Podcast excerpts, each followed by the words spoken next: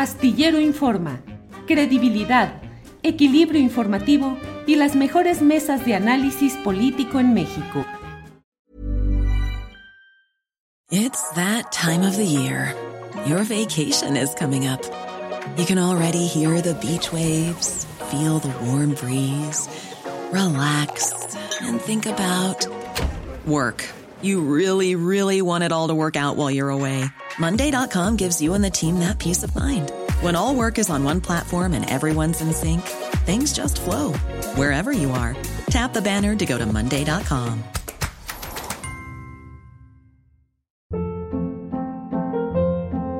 Hold up. What was that? Boring. No flavor. That was as bad as those leftovers you ate all week. Kiki Palmer here, and it's time to say hello to something fresh and guilt-free. Hello Fresh. Jazz up dinner with pecan-crusted chicken or garlic butter shrimp scampi. Now that's music to my mouth. Hello Fresh. Let's get this dinner party started. Discover all the delicious possibilities at hellofresh.com.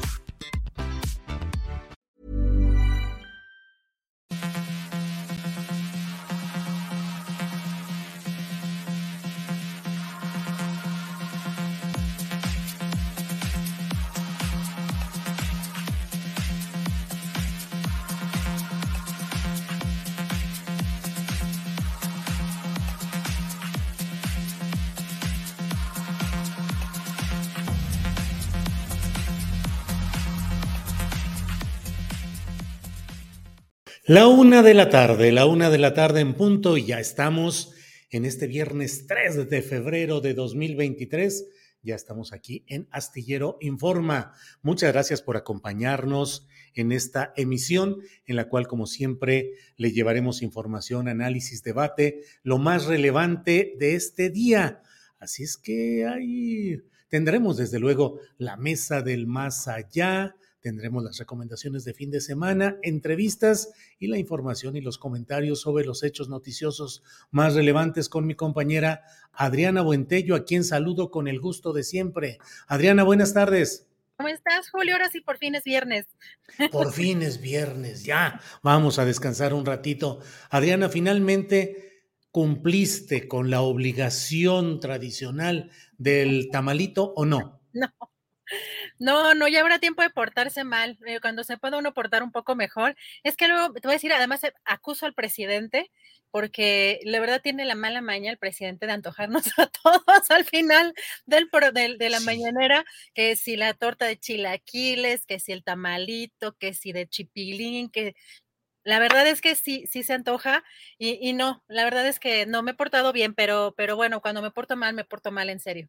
Entonces, Eso, muy, Está bien, Adriana. Eh, y un día hoy extraño, ¿no, Adriana? A veces sucede eso. De pronto tenemos días y días que va uno cabalgando sobre la información, casi así como el potro salvaje va por todos lados y no haya uno ni qué hacer. Y luego hay días como hoy relativamente, relativamente más tranquilos en términos informativos. Adriana, ¿cómo lo vas viendo? Pues es que también no hay sesión, ya no, ya no se pueden agarrar, hoy por lo pronto no se pueden agarrar del chongo. Después de lo de Krill, que se le puso duro todo lo que le dijeron y todo lo que le echaron ahí en bronca a Santiago Krill, qué cosas. ¿Será hasta la semana que entra cuando reanuden hostilidades, Adriana? Así es, pero además también, bueno, en las tardes también suele ponerse intenso con algunas reuniones.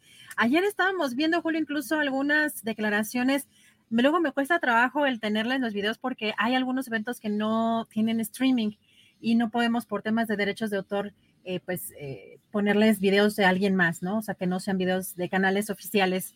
Pero ayer Alito en esta reunión que finalmente eh, había, pues se había dado ya después con legisladores, priistas, él mismo dijo, no podemos permitir que quieran empañar el trabajo del partido por la inconformidad y ambición de un puñado de esquiroles, lacayos, desbirros a los que el PRI les ha dado todo y ellos pagan con división y con traición a nuestro partido. Bueno, ya sabes, con esa voz y, este, esa enjundia que caracteriza a este personaje de Alito, dije, bueno, le tocó redor ahí al, pues al legislador Miguel Ángel Osorio Chong, Julio.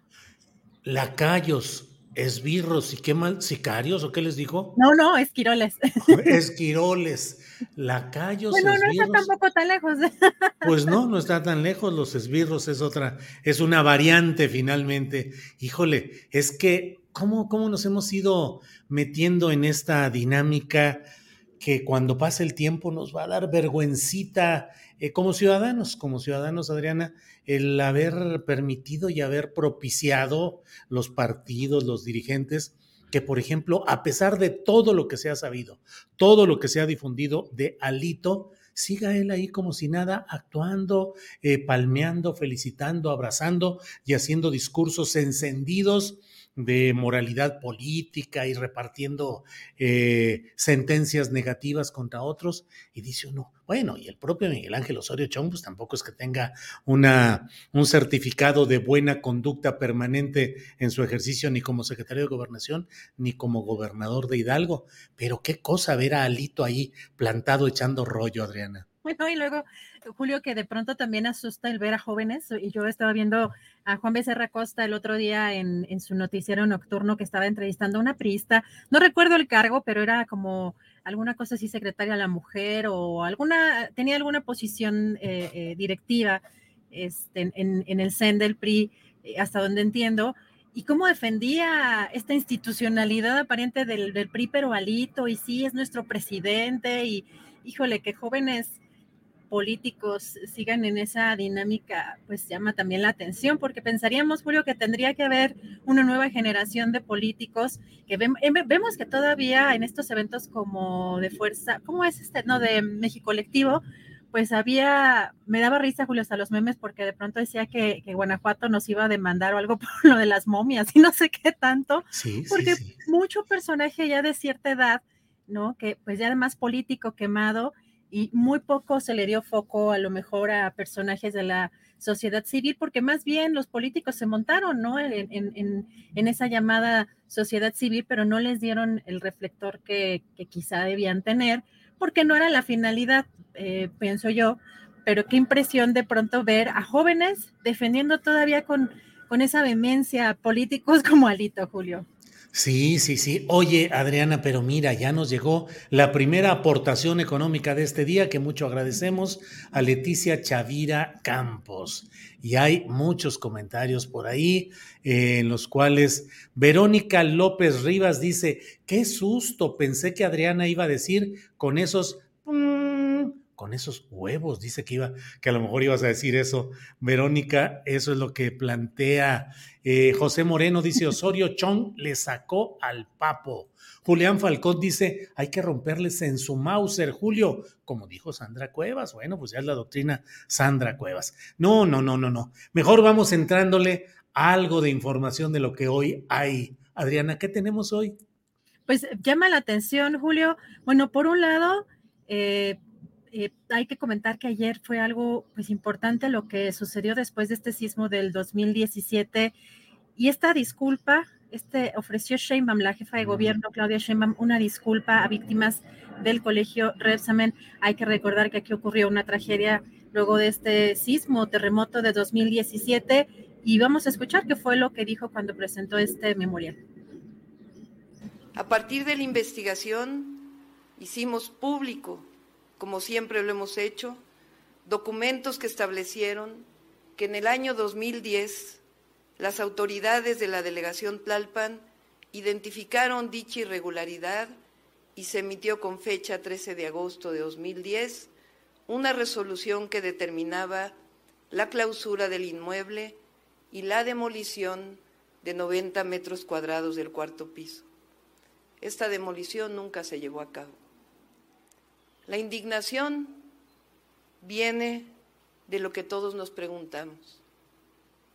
¿Cómo es que el colegio tenía documentos legales que afirmaban que el inmueble estaba en regla y era seguro? Solo se puede explicar por negligencia, corrupción de las entonces autoridades, por el director o los directores responsables de obra, por el corresponsable de seguridad estructural y por diversas autoridades que hoy se encuentran sancionadas por la Contraloría y esperando que se siga haciendo justicia. Asimismo, por fallas institucionales y legales. Hoy estamos aquí para cumplir con una recomendación de la Comisión Nacional de Derechos Humanos, pero también estamos aquí por convicción. Estoy aquí para ofrecer como representante del Gobierno de la Ciudad de México una sincera y sentida y profunda disculpa pública a las víctimas y sus familiares por la irreparable pérdida derivada del colapso del Colegio Repsamen durante el sismo del 19 de septiembre de 2017. Híjole, Adriana, la verdad es que yo estoy ya digamos, indispuesto a este tipo de actos en los cuales órganos del Estado mexicano, funcionarios de diverso nivel, ofrecen disculpas a las víctimas de ciertas uh, desgracias. Me parece que acaba siendo el cumplimiento de una especie de obligación, como en este caso lo dijo la propia jefa de gobierno, la recomendación emitida por la Comisión Nacional de Derechos Humanos, y dijo Claudia que bueno, que también ella de una manera sincera se sumaba y expresaba estas disculpas, pero una de las eh, circunstancias fundamentales para que una disculpa pública tenga eficacia tiene que pasar por la toma, digo en primer lugar, desde luego que haya justicia, y aquí vale preguntarse, la justicia por lo sucedido en el Repsamen, eh, ¿fue completa? ¿Fue parcial? ¿Se dirigió solo a personajes eh, eh, directivos, dueños de la institución educativa, algunos servidores públicos, pero no está uno seguro de que se haya llegado hasta los niveles altos en los cuales hubo negligencia, descuido, inobservancia,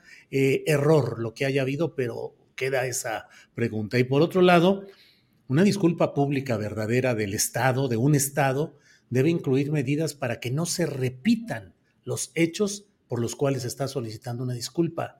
Y la verdad es que pase lo que pase, seguimos viendo las mismas irregularidades en muchos lugares, en muchas construcciones, en muchos edificios administrados por panistas, pero también por morenistas y por priistas y de todo. Y siguen las cosas ahí. A mí me parece, nunca, nunca me convencen los actos así de solicitar disculpas públicas, pero bueno, es el cumplimiento de una, de una eh, obligación institucional, se cumple y ahí está, Adriana.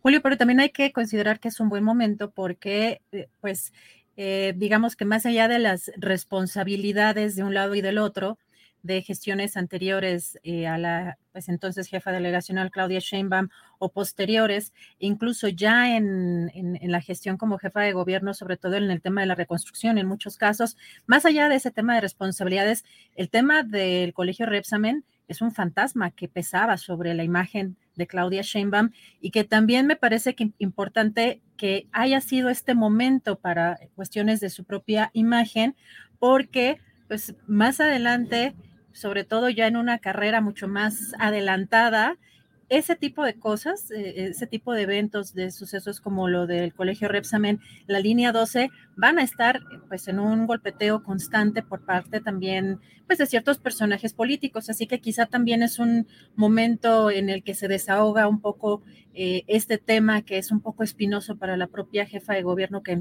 entonces era jefa delegacional en Tlalpan eh, en términos de, imagen, Julio. Sí, sí, sí. Y ahí, digo, aquí mismo en el chat ya están los diferentes eh, em, comentarios en los cuales, eh, por ejemplo, Malegura dice, los más altos responsables son los directores responsables de obra. Julio, no hay más arriba. Em, aquí alguien dice, Verónica Arnaiz dice, Julio, eres un misógino. Critica a tus brothers Monry y Marcelo, todo contra Claudia. Ándale, ahora ya salí brother de Monry y de Marcelo. Eh, eh, Ruiz dice, investiga, Julio. Bueno, pues de todo hay, de todo hay, pero bueno, pues se ha cumplido esta eh, obligación con esta recomendación de la CNDH para ofrecer disculpas públicas a nombre de la autoridad máxima del gobierno de la Ciudad de México a los familiares, de los eh, fallecidos en este episodio trágico del colegio Repsamen en la delegación Tlalpan. En fin, pues, eh, ¿qué más tenemos por ahí? Digo, ¿o qué quieres decir? Sí, no, pues es que, ya, ¿qué crees? Que hoy el presidente habló de tu amigo. ¿Cómo, es, cómo le dijeron de tu amigo? Ah, del Monri, de Monri. Pero fíjate qué interesante porque eh, suele denostar a algunos personajes, ¿no? Y hacerlos menos, politiquería y muchas veces a, mí me causa un poco de risa cuando veo la mañanera y de pronto, ¿qué? ¿Cómo se llama? ¿Cómo? Eh, ah, ah, sí, Lorenzo Córdoba. o sea, ah, sí, no, o sea, como esta manera me parece muy intencionada, ¿no? Y, sí, claro, claro. Y, tiene su, su jiribilla, pero hoy lo que interesante es que cambia un poco la dinámica porque sí reconoce las diferencias que tiene con el senador Ricardo Monreal, pero interesante lo que dice que son de fondo, o sea, sí son de fondo, pero no son politiquerías. Vamos a escuchar qué fue lo que dijo. No sé si fue cierto o lo leí mal, pero Ricardo Monreal, con el que pues este no tengo yo diferencias, sostuvo, o sí tengo algunas diferencias, pero es normal en la democracia. ¿no? Este, no podríamos pensar todos de la misma manera, sería muy aburrida la vida. ¿no? Este, parece que dijo de que él eh, estaba eh, lo quiero expresar correctamente, eh, a favor del derecho más que de la justicia. A ver si lo pueden buscar, porque yo sostengo lo opuesto y lo sentí como una este, réplica, como una respuesta. Y es bueno el tema, muy bueno. Este, el que es abogado creo yo que puede pensar más en el derecho. El que tiene otra formación más vinculada a las ciencias sociales, pues puede ser que se incline más por la justicia. ¿Quiso marcar distancia de usted, presidente? No, no, no, no, no. Eh, ya estamos grandes y este y ya cada quien sabe esa es una diferencia que tenemos. No politiquera, ¿eh? esta es de fondo. Este es de fondo. Porque no solo es Ricardo el que piensa así, son muchísimos. Y los abogados, casi todos. Eh, pues sí, es un tema importante de fondo. Y pues sí, es obvio que los abogados, casi todos, eh, hablan de la preponderancia de la norma jurídica de lo expresado, que es la única manera en la cual la justicia puede aterrizar. La justicia es un ideal y el derecho son las normas que se dan los eh, ciudadanos, que se dan los seres humanos, para poder intentar que ciertos hechos puedan acercarse a la justicia, lográndola o no pero es que no se ha descubierto ningún otro método para poder determinar de qué manera se puede aterrizar el ideal de la justicia. Es decir, ¿quién lo va a determinar? Pues solamente la ley. Es decir, ¿en qué momento y de qué manera se puede intentar justicia? ¿Solo como una idea? ¿Solo como una discusión pública? ¿En una asamblea general? Em, ¿De qué manera? No hay. O sea, el ideal de la justicia tiene que encontrar el cauce procesal en el cual pueda haber acusados y defensores y el derecho penal en específico pues tiene una tipificación que implica el que haya ciertos elementos constitutivos de un delito que tienen que satisfacerse completamente, o sea, exactamente lo que dice ahí, porque de otra manera se estaría en presencia de la interpretación o política o partidista o someter a votación popular si algo es justo o es injusto. Son dos cosas eh, que convergen en la búsqueda histórica de, que pudiera haber justicia, pero es que no se puede hacer de otra manera. ¿Cómo se podría cumplir una obligación si simplemente queda a que alguien invoque y diga, ah, no, es que esto no es justo? ¿Por qué? Pues porque a mí me parece. ¿Y por qué? Pues porque tengo una formación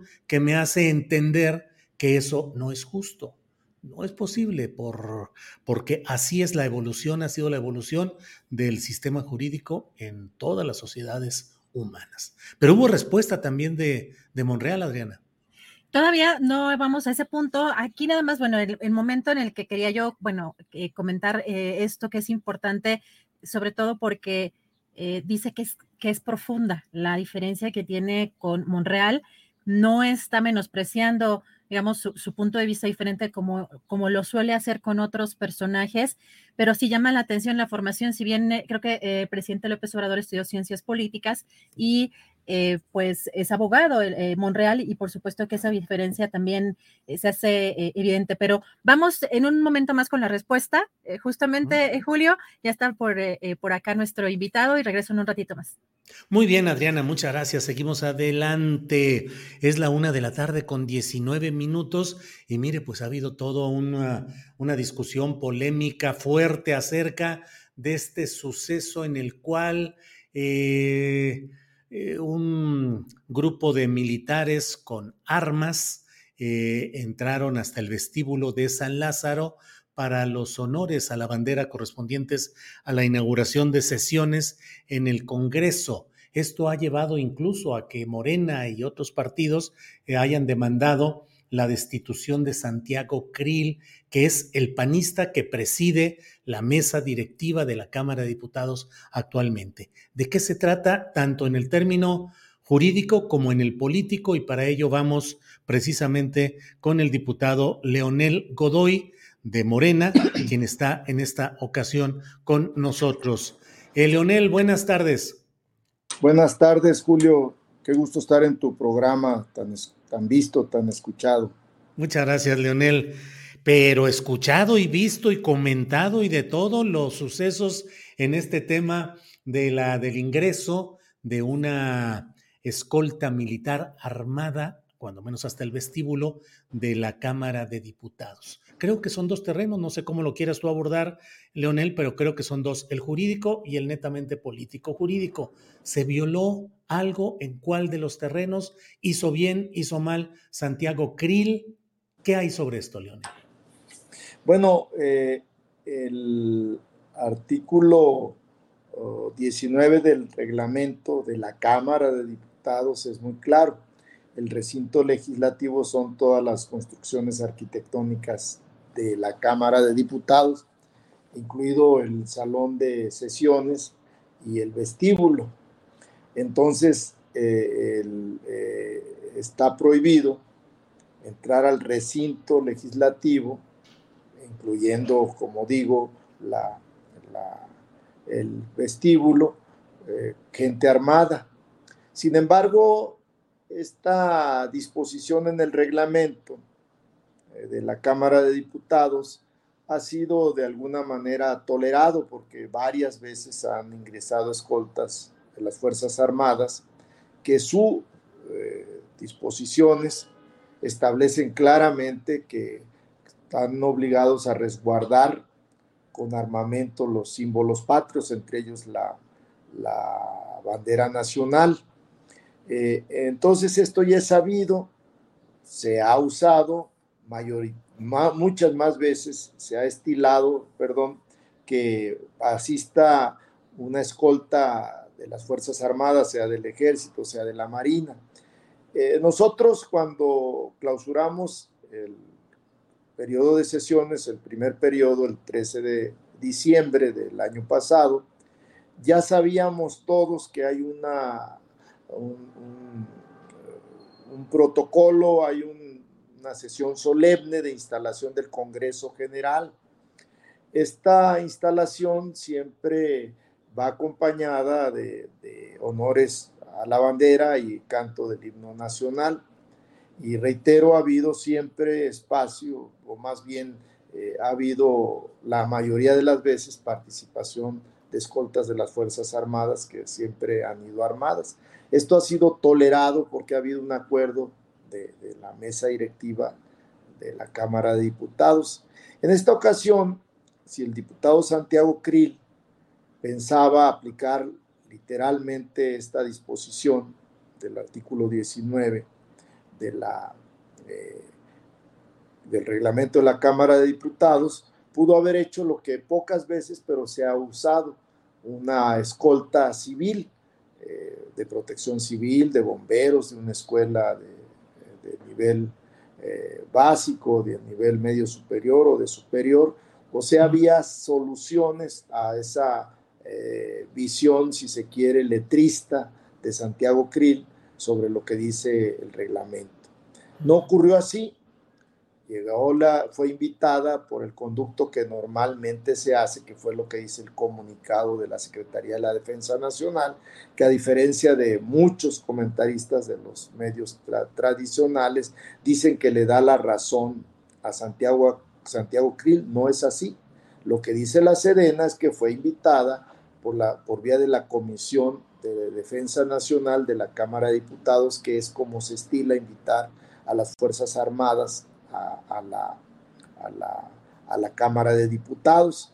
Eh, eh, se le invitó, se les invitó y ellos tienen su protocolo de actuación y entre esos protocolos de actuación es que ellos no pueden entrar, no pueden estar desarmados porque es una obligación resguardar con su armamento eh, reglamentario a los símbolos patrios, entre ellos a la bandera nacional.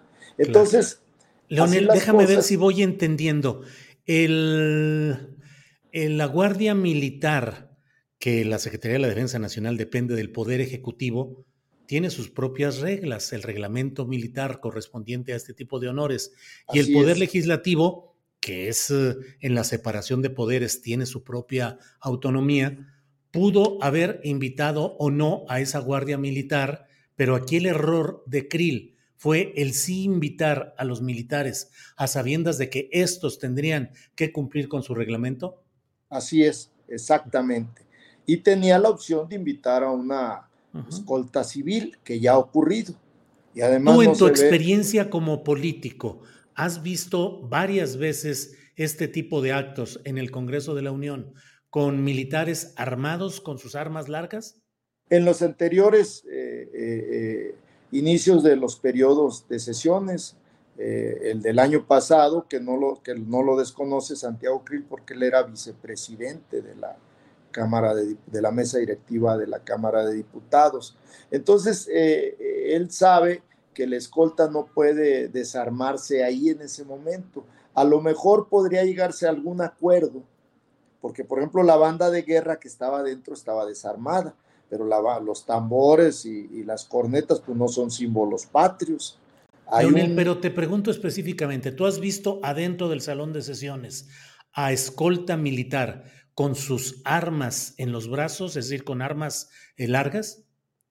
Ha habido de los dos, con, la, con el arma en los, en, los brazos y con el arma resguardada o, o, solo la, la, arma corta. Eso ha ocurrido. He visto de, todas estas, también he visto de protección civil, escolta de protección civil. Se ha dado esta variedad y Santiago Krill conoce estas distintas opciones que se han manejado porque el reglamento es claro, es concreto, es no se presta a interpretaciones, simplemente no puede haber nadie armado en el recinto legislativo que incluye el vestíbulo. Entonces, si él era letrista, hubiera invitado a una escolta civil o hubiera acordado con, el, con la Secretaría de la Defensa, que fue a quien se invitó, que su escolta fuera desarmada, pero ellos ya llegar armados es hasta transgreden este, disposiciones legales de la ley militar, entonces no podía en, ese momento pedírseles que se desarmaran y tampoco la solución era que, se rindiera honores a la bandera en el vestíbulo y todo el pleno con la Cámara de Diputados y la Cámara de Senadores eh, de pie, viendo por pantallas eh, esta, esta, pues este ritual que se hace siempre con, la escolta de eh, saludo a la bandera, firmes, descanso, etcétera, que siempre ocurre. Lo, lo hicimos por, por, por, las pantallas y reitero, pues eso no se consultó ni siquiera a la mesa directiva, porque el presidente cualquiera o presidenta que sea no tienen atribuciones eh, personales salvo las que indica la ley y en este caso son atribuciones de la mesa directiva. Él debió de haber consultado a la mesa directiva o mejor a la Junta de Coordinación Política y no ocurrió ni una cosa ni otra. Entonces, para nosotros eh, fue sin duda una transgresión, transgresión más que hace Santiago a, sus funciones de presidente de la mesa directiva de la Cámara de Diputados. Leonel, en tu experiencia y tu punto de vista, el saldo positivo de un incidente como este es que en el futuro no deban entrar militares armados a cualquier parte del recinto legislativo? Sí, así debería de ser. Pero hay que decirles, son nuestros invitados y tenemos la obligación de explicarles cómo, cómo queremos que sea su participación. Ellos ya decidirán si su escolta va desarmada, que hasta donde entiendo por protocolo no lo pueden hacer. Ahora, en el terreno político, Leonel, se sostendrá la eh, demanda que algunos miembros de Morena, del Partido del Trabajo, hicieron de que sea destituido eh, Krill de la presidencia de la mesa directiva de la Cámara de Diputados? Es decir, ¿se sostendrá esa demanda o puede diluirse?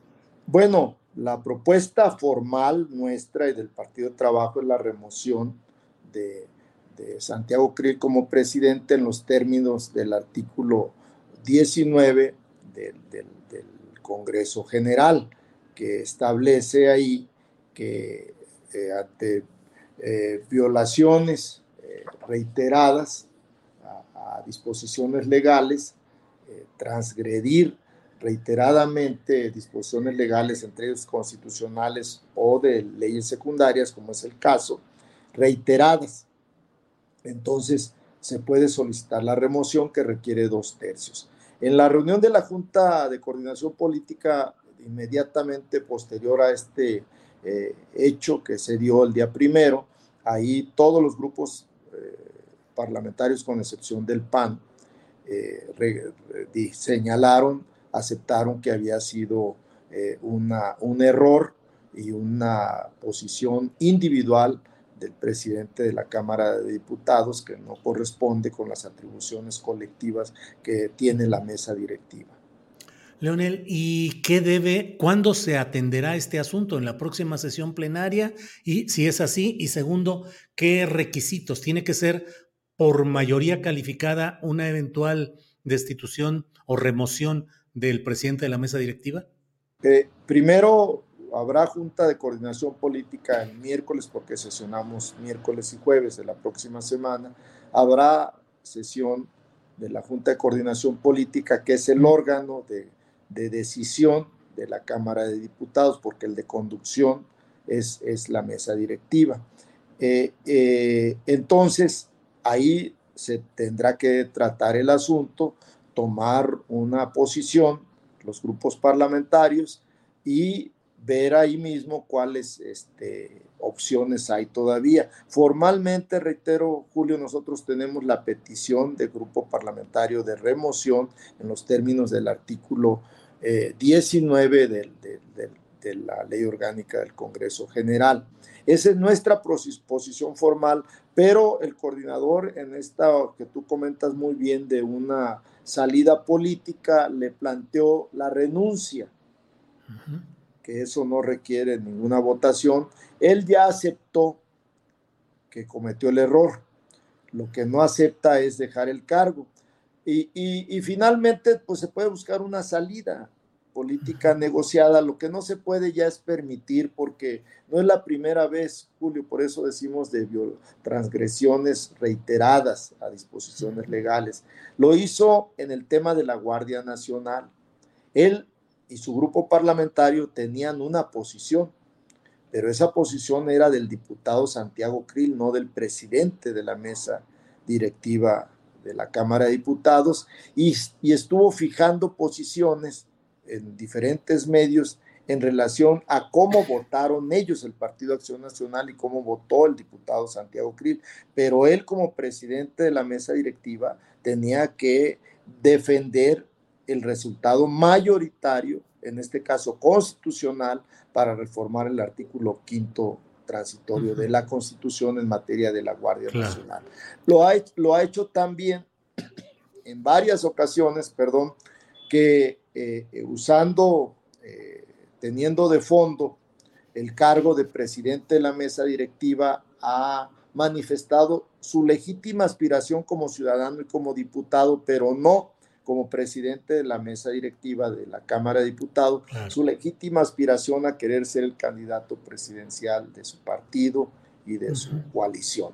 Estas dos y esta última, que diríamos, en mi opinión, ha sido jurídica y políticamente la más grave, eh, me parece que da los requisitos que establece claramente el, el, artículo 19 de la Ley Orgánica del Congreso General.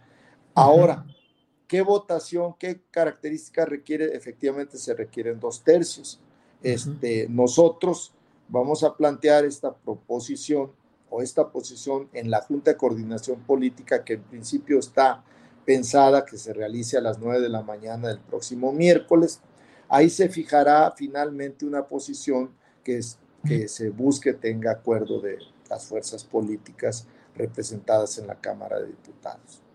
Leonel, eh, entiendo que la decisión en la Junta de Coordinación Política, pues la tendrá Morena porque por el voto ponderado tienen la mayoría de votos junto con sus aliados para tomar resoluciones en la Junta de Coordinación Política.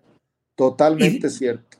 Y de ahí pasaría, eventualmente, si así fuera el caso, a la plenaria y se buscaría la mayoría calificada, que en otros temas no ha habido la mayoría calificada en torno a temas que propone Morena, pero en esta ocasión pareciera que incluso otros partidos podrían estar eh, adheridos o solidarios con esta propuesta.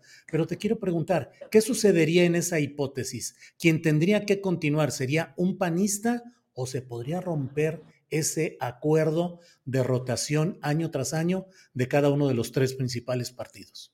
No, nosotros no tenemos ningún interés de romper ese acuerdo, que el segundo año legislativo le corresponde a la segunda fuerza numérica en la Cámara de Diputados. O sea, en el supuesto que renunciara o se le removiera a Santiago Krill, al Partido Acción Nacional le correspondería eh, proponer a una mujer o a un hombre eh, para presidir la, la, mesa directiva de la Cámara de Diputados y nosotros daríamos nuestros votos para que tuviera dos tercios, que es lo que se requiere.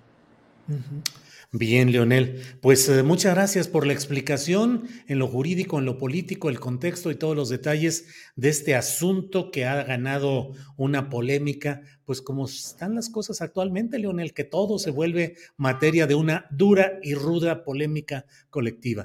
Eh, sí, sí, sin duda.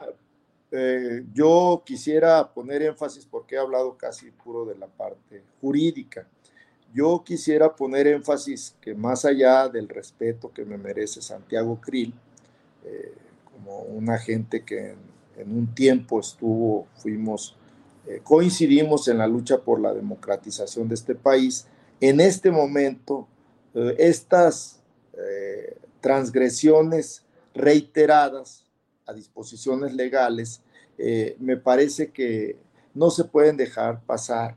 Ahora, ya hemos invitado a Santiago cuando lo de la Guardia Nacional a que se serenara que no era el papel del presidente de la mesa directiva del Congreso fijar una posición de su partido y de él en lo personal, sino que él tenía que respetar las decisiones que la Cámara de Diputados toma por mayoría eh, simple o por mayoría calificada.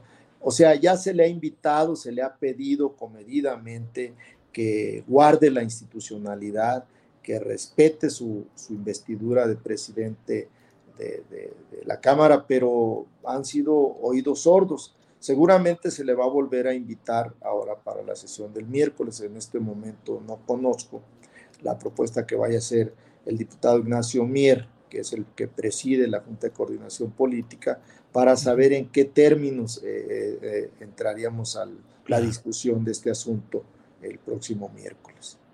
Bueno, pues Leonel, te agradezco mucho la posibilidad de asomarnos a todos los detalles de este tema y seguimos en contacto. Muchas gracias, Leonel. Gracias, como siempre, Julio, un gusto saludarte. Igual, hasta luego, gracias. Bueno, pues ha sido el diputado Leonel Godoy. Vamos a un pequeño comercial y regresamos con una entrevista muy interesante.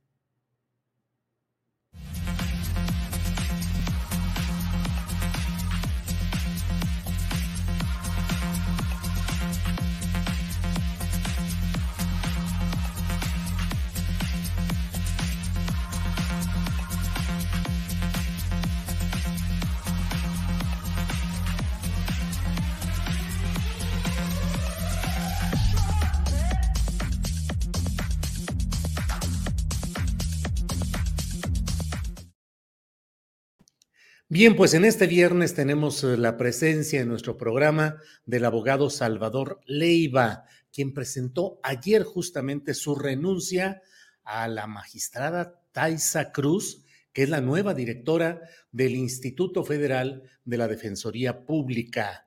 Escribió en Twitter eh, el abogado Leiva, dijo, creo que no existen las condiciones para continuar trabajando por los derechos humanos bajo la nueva dirección y presidencia de la Suprema Corte de Justicia de la Nación.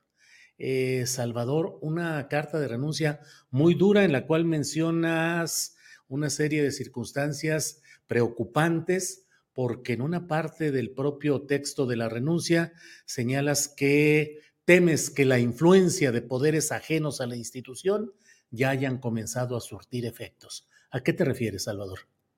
Muchas gracias, Julio.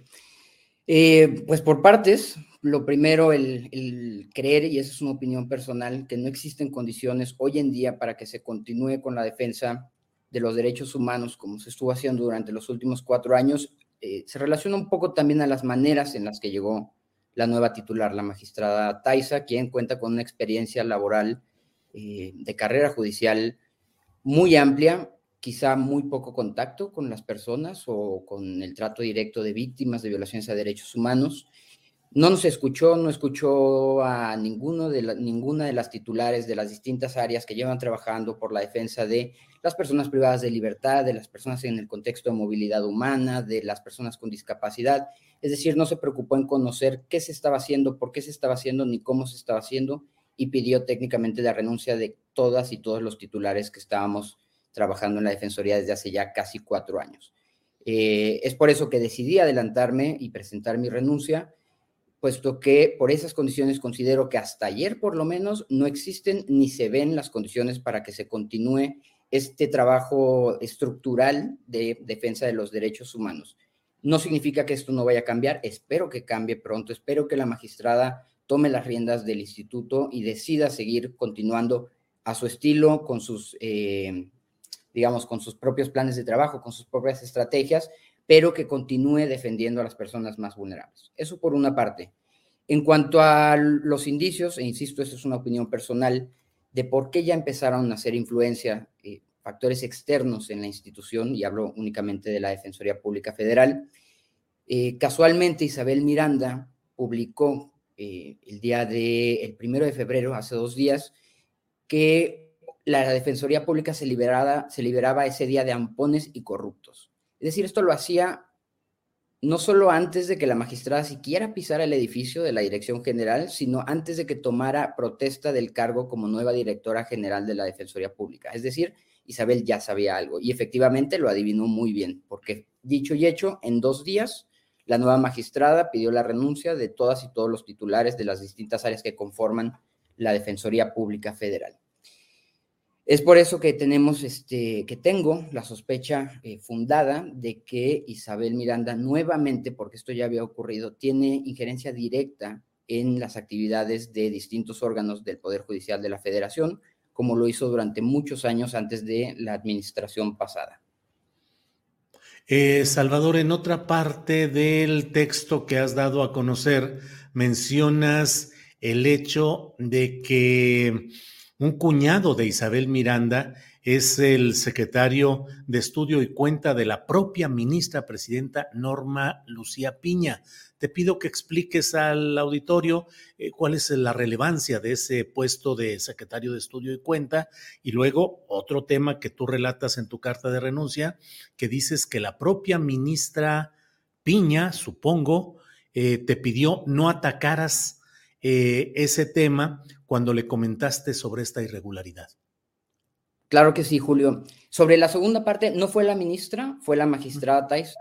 Eh, fue en una reunión cuando ella todavía era magistrada del, octavo tribunal colegiado, donde se conocían los amparos de Juana Hilda, Tony, Albert y César, antes de que la Suprema Corte trajera el caso de Juana Hilda. No voy a dar más información sobre esa reunión. En esa, en esa reunión fui yo como representante de Juana Hilda y ella me recibió muy amablemente como magistrada. Lo que sí puedo decir es que fue gracias a esa reunión y a esa conversación que decidimos que teníamos que sacar el caso de ese colegiado y teníamos que solicitar a la Suprema Corte que fuera la máxima institución quien resolviera un asunto de esas dimensiones. Y dicho hecho, contamos del otro lado con la valentía de una de las pocas funcionarias de tan alto nivel como la ministra Ana Margarita Ríos Farjat, quien decidió hacer suya la solicitud de atracción y elaboró el proyecto por el cual la Corte decidió que iba a conocer del amparo directo de Juana Isla. Los casos de César, Tony y Albert continúan ahí pendientes, pero fue la magistrada, no la ministra, quien me, este, quien me hizo ese comentario. Yo no tengo, eh, yo no conozco a la ministra eh, Piña. Y respecto al cuñado, eh, Abraham Pedraza Rodríguez no solo es cuñado de Isabel Julio, sino que es el denunciante del caso. Este caso inicia con la denuncia de José Enrique del Socorro Wallace, quien en ese entonces se ostentó como el padre biológico de Gualberto Wallace Miranda o Gualberto León Miranda, porque después demostramos que el padre biológico en realidad es Carlos León Miranda, quien denunció ante la Fiscalía Federal, pero ante la Fiscalía de la Ciudad de México, del entonces Distrito Federal, quien denunció fue precisamente Abraham Pedraza Rodríguez. Es decir, por él inició la investigación en la Ciudad de México, una investigación que, por cierto, sigue abierta en contra de, Juana Hilda y otras personas a quienes no sabemos, no sabemos quiénes son porque no nos han dado acceso a esa carpeta, a esa averiguación previa. Y la cuñada tampoco es cualquier persona, la cuñada es María Magdalena Miranda Torres, quien es la hermana menor de Isabel Miranda y también fue encargada del área de recursos humanos de la entonces Procuraduría General de la República.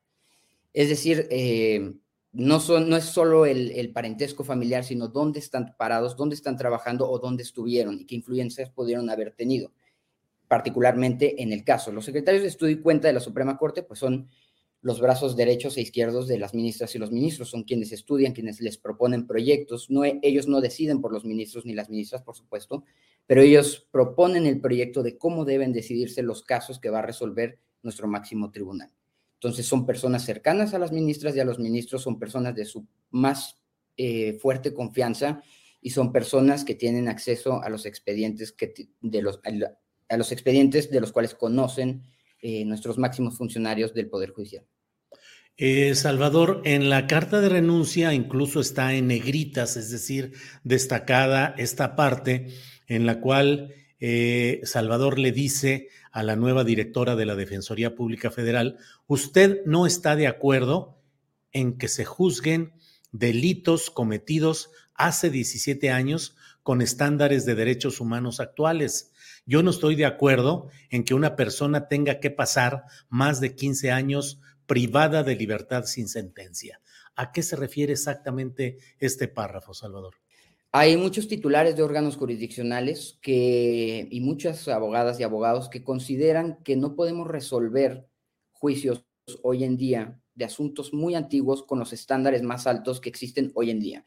Es decir, eh, nuevas leyes, nuevos convenios, nuevos tratados, nueva jurisprudencia que se ha desarrollado desde que se cometió en este caso el delito a lo que hay ahora, ¿no? Por ejemplo, ahora, gracias al trabajo de la Defensoría Pública, las juezas y los jueces tienen que revisar la, medida cautelar de prisión preventiva después de los dos años que marca la Constitución. Esto no se hacía desde hace años a pesar de ser un derecho constitucional. Y fue hasta que la Suprema Corte decidió que efectivamente se tiene que revisar la medida cautelar. Si este estándar a lo que se refieren es, por ejemplo, ¿por qué vamos a revisar la medida cautelar de, en, el, caso de Brenda 15 años después, cuando este criterio no existía, cuando Brenda llevaba dos años? Y esto aplica en todos los sentidos.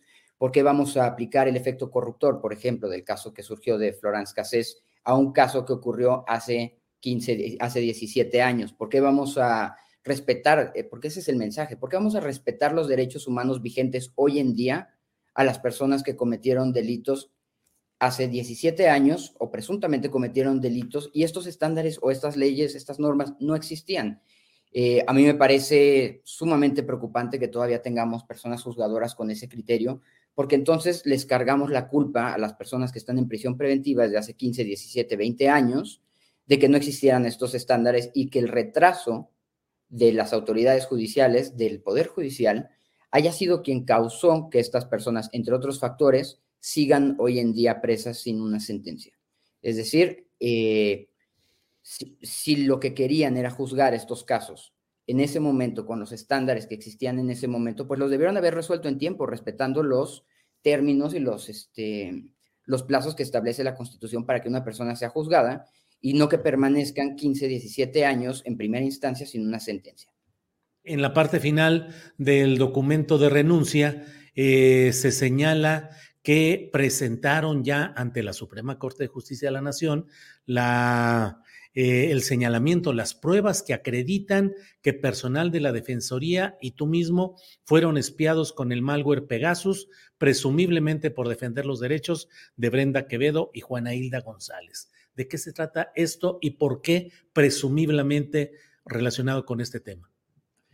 Es una buena pregunta, Julio, y ahí este, voy a ser 100% eh, sincero en el sentido que son deducciones conforme a pruebas y conforme a, tiempos que hemos identificado. Como tú bien sabes, no hay manera de probar exactamente quién fue y por qué fue, pero podemos deducirlo por las circunstancias que han circulado. Nosotros nos dimos cuenta que posiblemente estábamos siendo atacados por algún medio cuando se presentó, eh, se publicó una conversación privada entre un periodista, el periodista Ricardo Rafael y yo, donde mencionábamos particularmente este caso.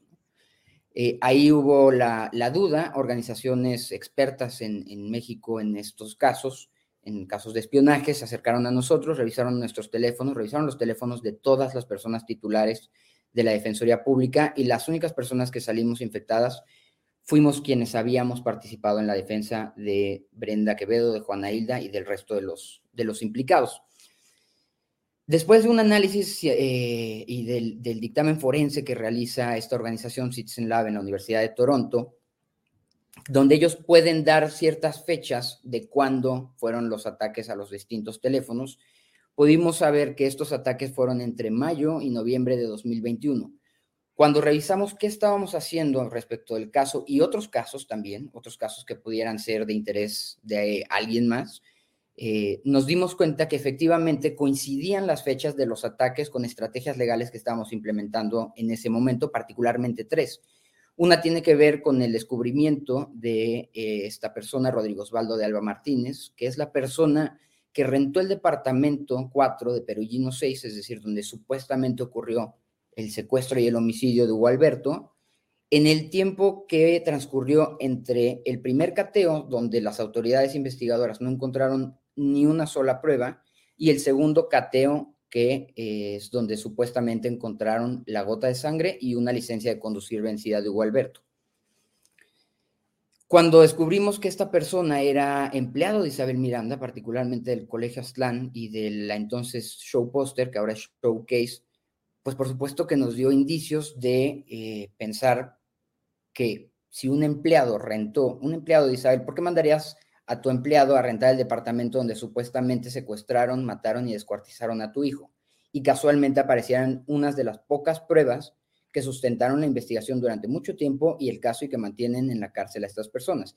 Si a esto le sumas que esa gota de sangre en realidad no pertenecía a José Enrique del Socorro, es decir, no hacía coincidencia genética con José Enrique del Socorro, como consta en la averiguación previa en la investigación. ¿Por qué?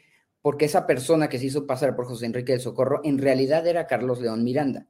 Es decir, Isabel simuló también que Carlos León Miranda era José Enrique del Socorro sin que las autoridades pidieran ni siquiera una identificación de a quién eran a quienes le estaban tomando sangre para sacar un perfil genético. Y con ello denunciamos la simulación de pruebas por parte de Isabel Miranda. Esa es una.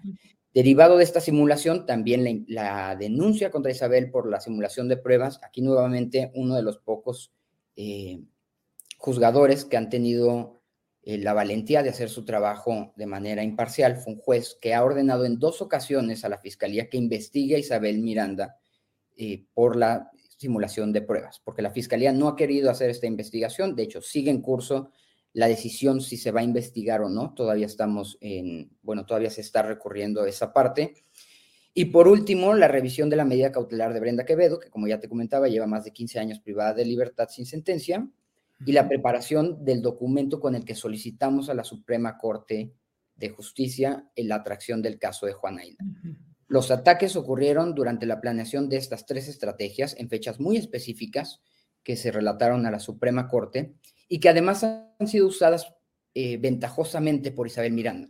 Es decir, estas tres acciones legales tienen como consecuencia cinco investigaciones federales en mi contra y en contra de personal que trabajó en los casos, eh, investigaciones que, por cierto, están en la Dirección de Control, que depende directamente del fiscal general.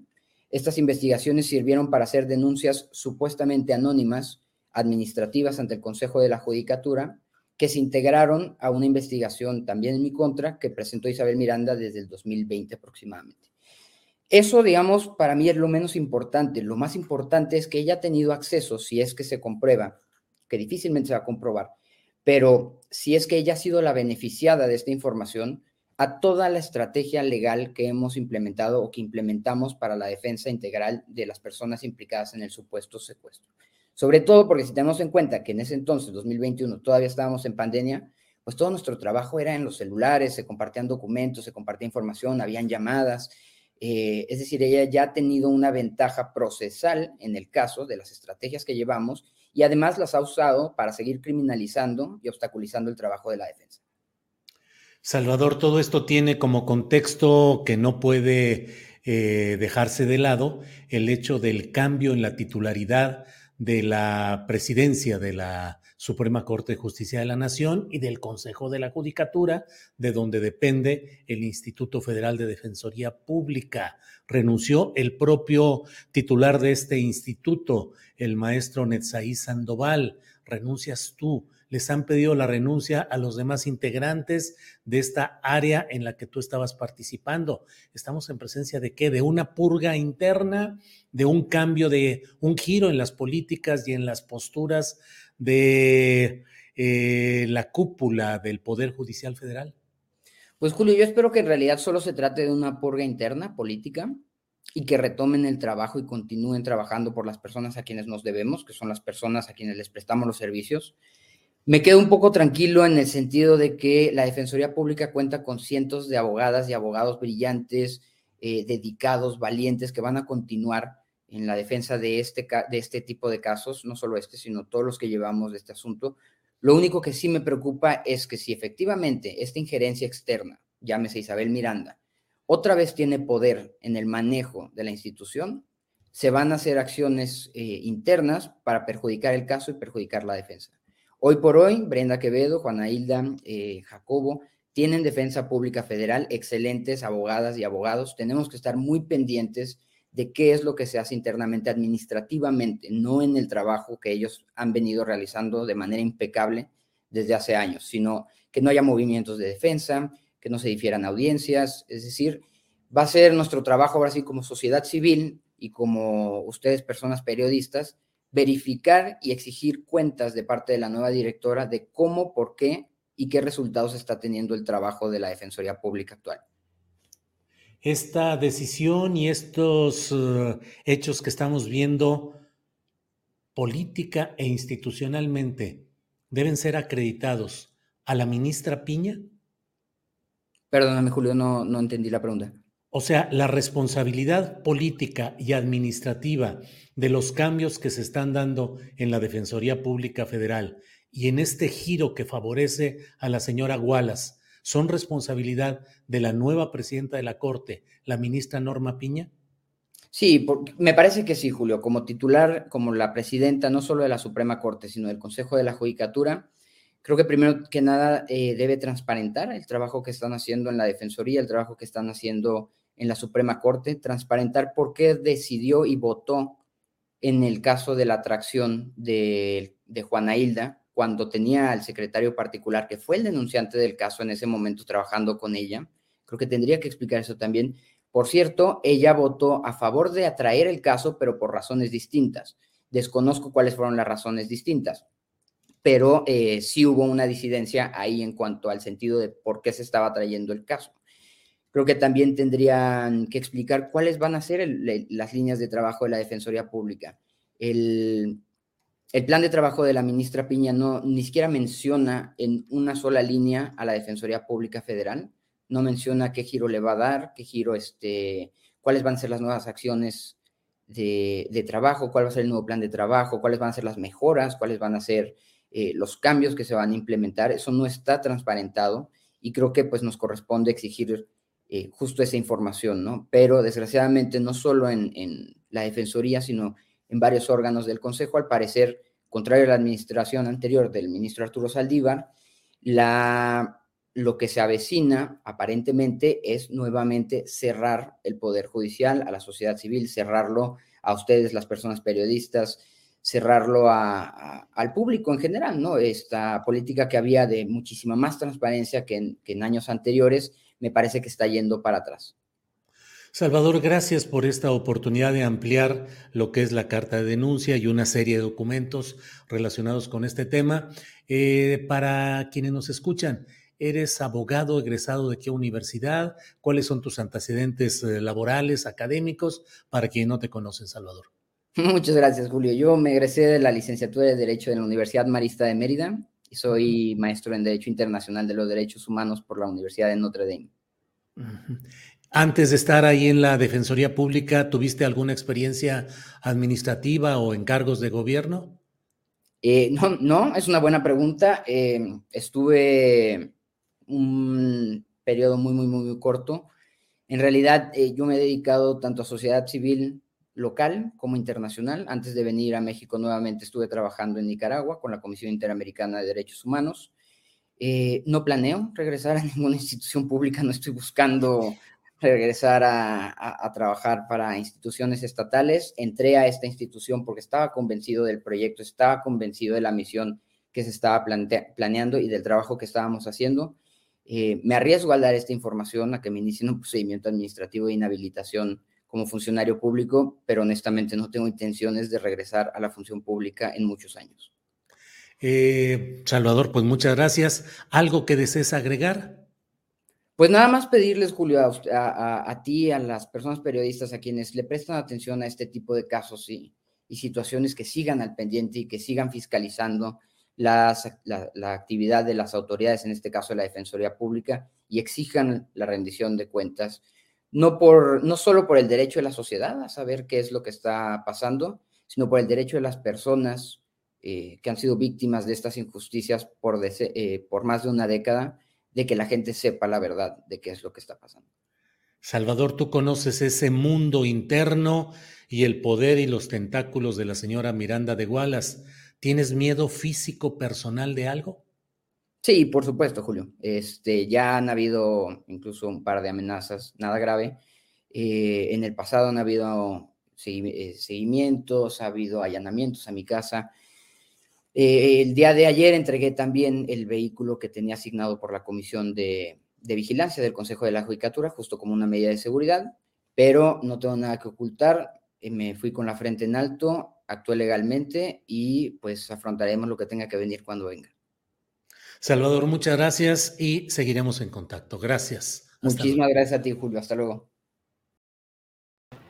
Dos de la tarde con dos minutos. Me parece muy relevante esta entrevista porque muestra el giro que se está dando en la Suprema Corte de Justicia de la Nación a partir de la llegada de la ministra Norma Piña, la nueva presidenta de la Suprema Corte de Justicia de la Nación. Y bueno, se han dado una serie de movimientos que desde luego que implican, que significan cambios y giros que deben ser analizados y, como lo dice el propio abogado Salvador Leiva, la sociedad merece explicación de qué es lo que está sucediendo. Por lo pronto, la Defensoría Pública, que es una instancia de atención gratuita a los ciudadanos en los casos jurídicos en los que crea que están vulnerados sus derechos, eh, pues está siendo remodelada, quitando en una purga verdadera, quitando, pidiendo la renuncia a todos para establecer un giro hacia dónde exactamente para qué y con la sombra de la señora, de los intereses de la señora Miranda de Wallace,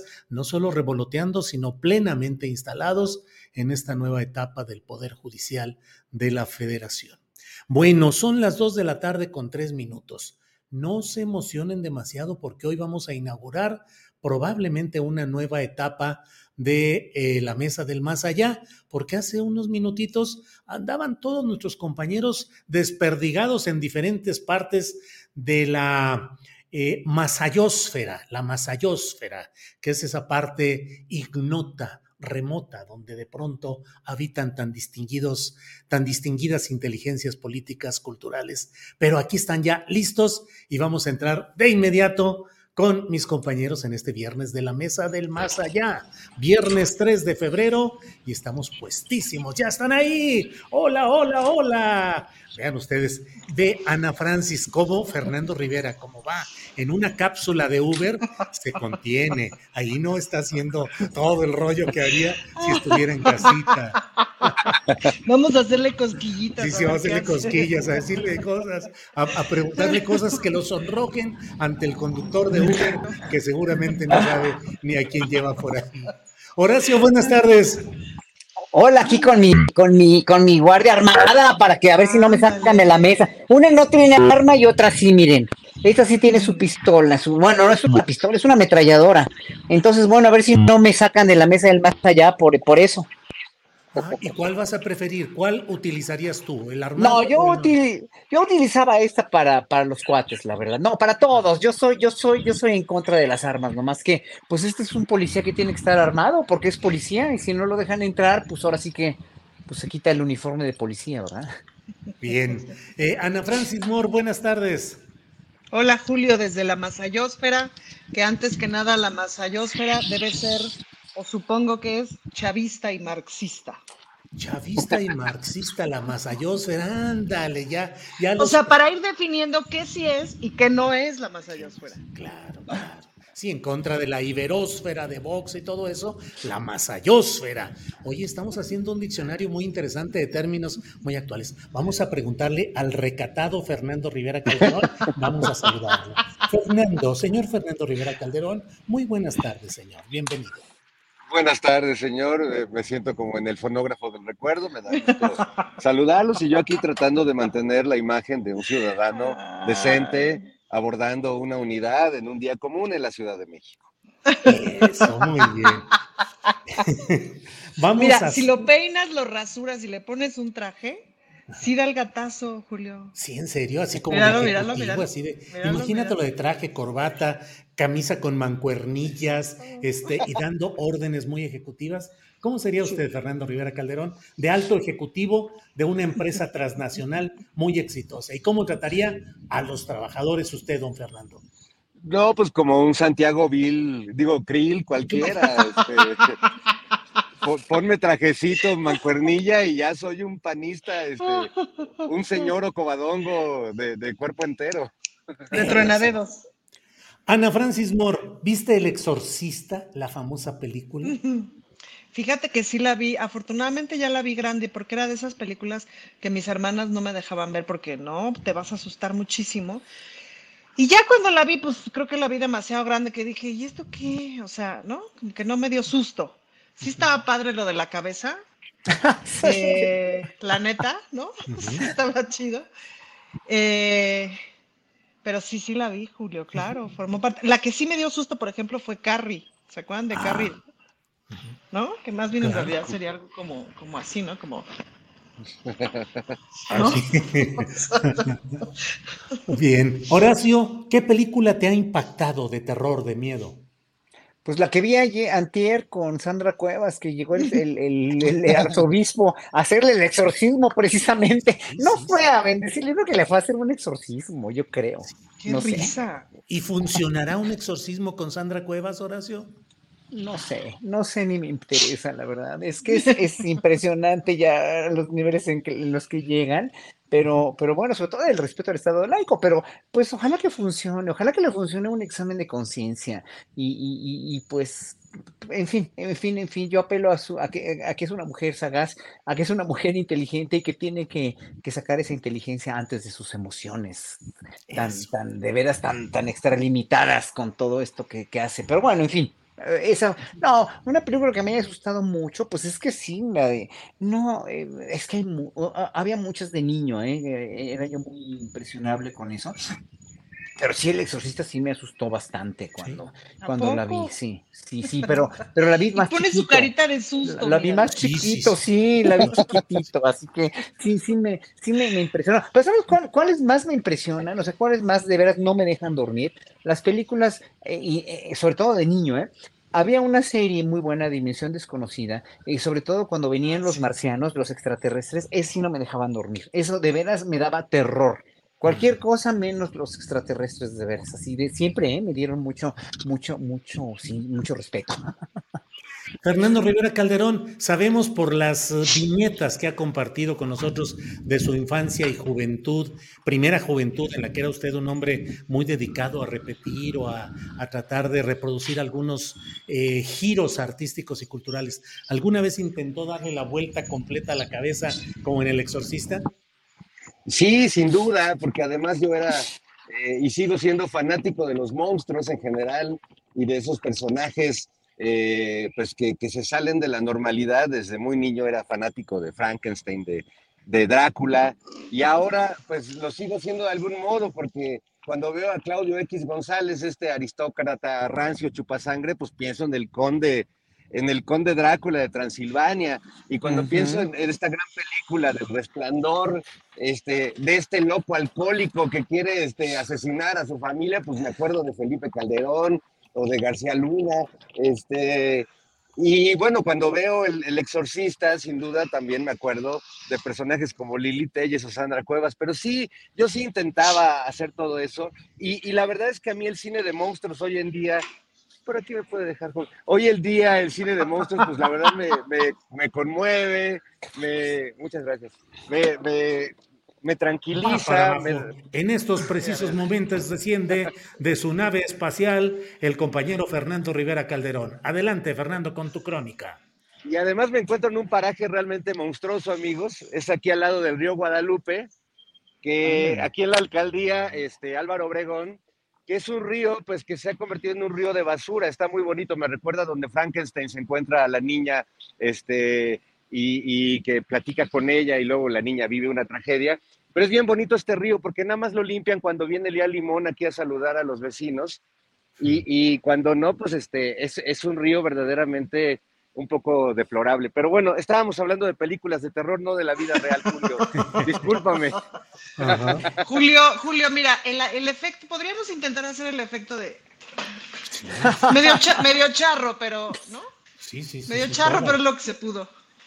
Mira, lo más, cerca, lo más cercano que tenemos a la niña del exorcista en México, así alguien que le gire la cabeza, es López Dóriga cuando termina su noticiero y le da vueltas a la silla. Sí, sí, sí, así es. Que vaya que está bastante poseído el señor, igual que sus amigos. Así es. Bien.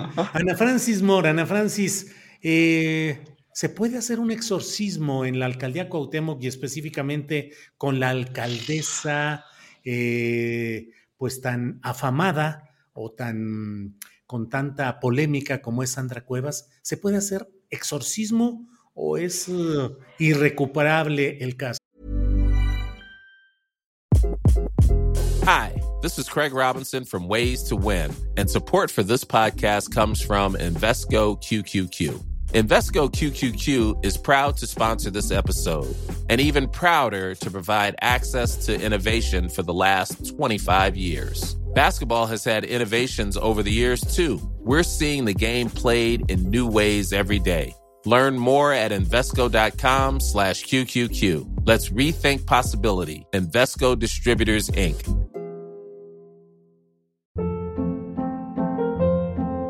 Hold up. What was that? Boring. No flavor. That was as bad as those leftovers you ate all week. Kiki Palmer here, and it's time to say hello to something fresh and guilt-free. Hello Fresh. Jazz up dinner with pecan-crusted chicken or garlic butter shrimp scampi. Now that's music to my mouth. Hello Fresh. Let's get this dinner party started. Discover all the delicious possibilities at hellofresh.com.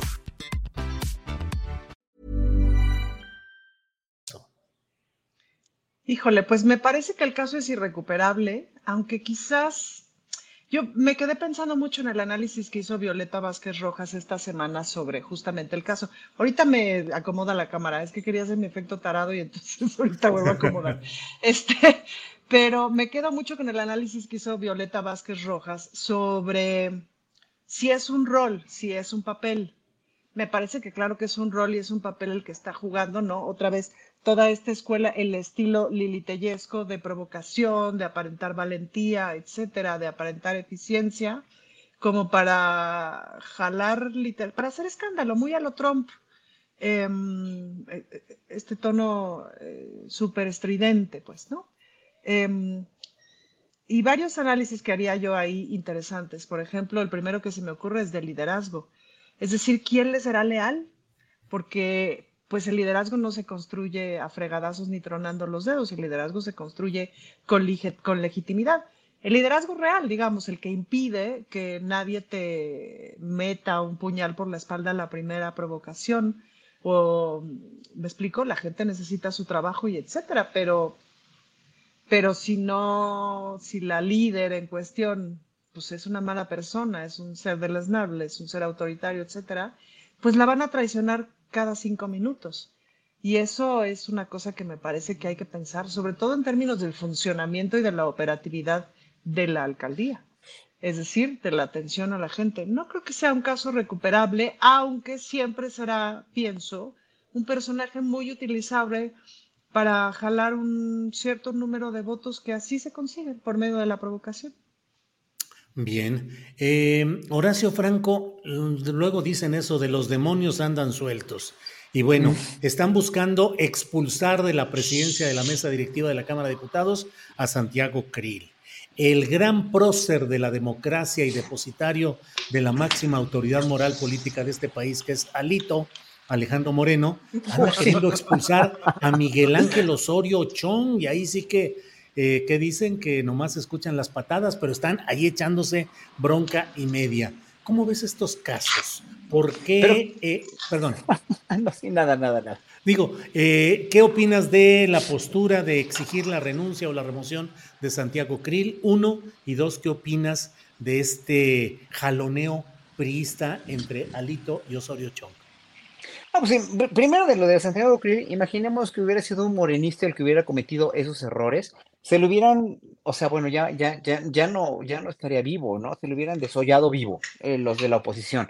Entonces, bueno, yo creo que Santiago Krill ya, sí ya pidió disculpas y ya reconoció, lo cual sé que es cierto, y sé que es un político con cierto colmillo, ¿no? Aunque no estemos de acuerdo con él, eh, obviamente, eh, sí, bueno, pues ahora sí que que, que, lo arreglen como puedan, ¿no? Y, como quieran y como sea procedente, ¿no? Pedir la renuncia de Santiago Krill. Lo otro, lo del PRI, es e, es paradójico como siendo el PRI en los años, en todos los sexenios pasados, un partido como de hormigón, o sea, un partido de, de, concreto, así que no se, no se rasgaba con nada, que era una unión total y absolutamente plena, aunque sabemos que no es cierto, ¿no? Sabemos que todo era una gran falacia, una gran mentira.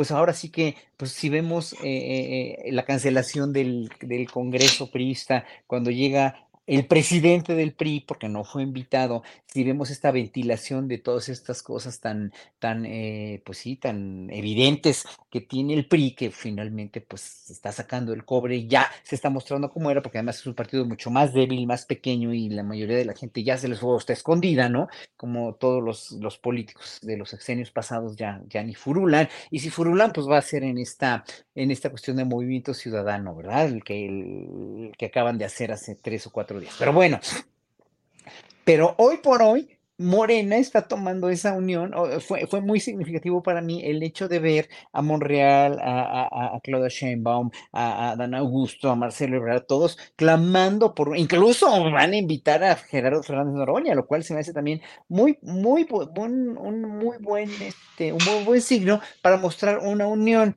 que yo creo que esta unión como la vida pública es más transparente y a partir de, las elecciones del 2018 y de Morena, etcétera, creo que es una cosa mucho más transparente y más sana. Y obviamente se van a seguir ventilando diferencias como la que ventiló hoy el presidente con Ricardo Monreal, que fue muy obvia y muy bueno que lo haya ventilado de esta manera, o la ventilación también de lo de Cuauhtémoc Cárdenas, que se me hizo una, una gran oportunidad de Cárdenas para históricamente reivindicarse como un líder de la izquierda respetado y, proactivo que fue hace mucho y que pues, no se vaya a quemar como lo hizo Muñoz Ledo.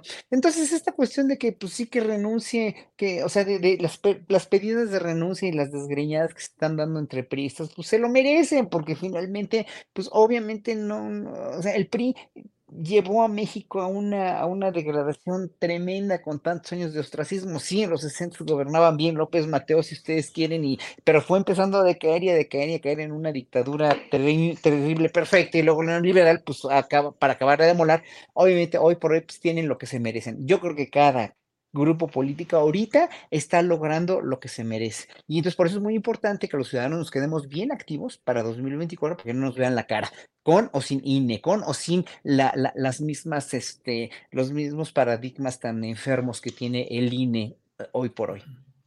Bien, gracias.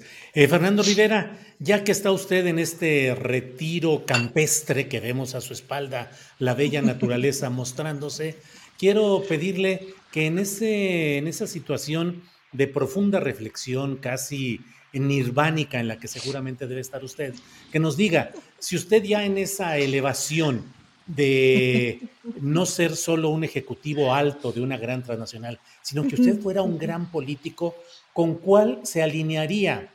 ¿Con eh, Santiago Krill? ¿Con eh, Alito Moreno o con el ingeniero Cárdenas? Híjole. No, pues. Ándale, Responde, responde. ¿Antes o después de la lobotomía, Julio? Nada más explícame.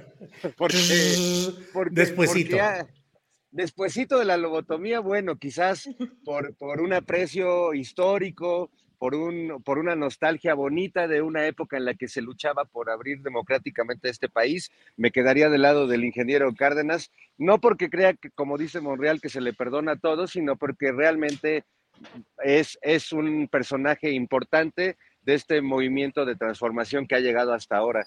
Que haya llegado López Obrador y como él dice, se le metiera en el camino y le quitara lo que quizás por derecho eh, de herencia eh, Cuauhtémoc pensaba que podía ser para él, bueno, pues esa ya es otra historia más shakespeariana, pero la verdad es que de esos tres personajes que acabas de mencionar, eh, me parece que sigue habiendo una distancia y por más que el ingeniero tenga todo el derecho de equivocarse y de perder el rumbo, pues nunca, nunca logrará igualar este, la pequeñez de, personajes como La Bastida o Santiago Krill o, estos ilustres miembros del, colectivo México, que, este, que bueno, ya sabes que es, es la misma gata pero revolcada.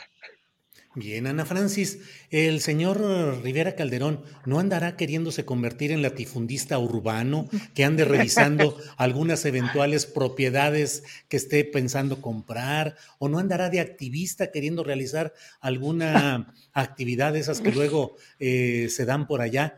¿Qué opinas, Ana Francis, de eso? Pero bueno, esa es la primera parte. Y la otra, decirte qué piensas de fondo de la situación del ingeniero Cárdenas en este episodio que acabamos de conocer. Bueno, lo primero que pienso es que estando en la alcaldía Álvaro Obregón es muy probable que Fernando Rivera Calderón esté pretendiendo latifundizarse y comprar algún terrenito para participar en el cártel inmobiliario, porque ya sabemos dónde se desarrolla. Este, no, es cierto, va a visitar. Tiene una cita y con Lea Limón por ahí. Pues, la verdad es que ando de cacería de brujas, Horacio, por eso vine entonces, y conociendo a Fernando, pues es claro, Julio. Fernando siempre ha hecho las cosas por dinero desde que lo conozco. Se, le ha, caracterizado por, dirigir su carrera artística justo este, impulsado por el asunto económico. Esa ha sido la, característica principal de mi querido monocordio. Eh, y de lo otro que preguntas, fíjate que pues entra un, me parece que entra un sentimiento complejo, es decir, no se puede, no se puede no reconocer todo lo que ha hecho el ingeniero Cárdenas por este país, ¿no? No se puede no reconocer todo ese pasado, no se puede reconocer como, como fue un gran líder, el momento histórico que le tocó y etcétera. Francamente, me sobrepasa, em, me sobrepasa el por qué está ahora diciendo las cosas que dice, diciendo diciendo lo que dice y colocándose donde se coloca, no lo comprendo. Hay veces que pienso, Julio, que mm, en efecto el, neoliberalismo logró una cosa muy bien.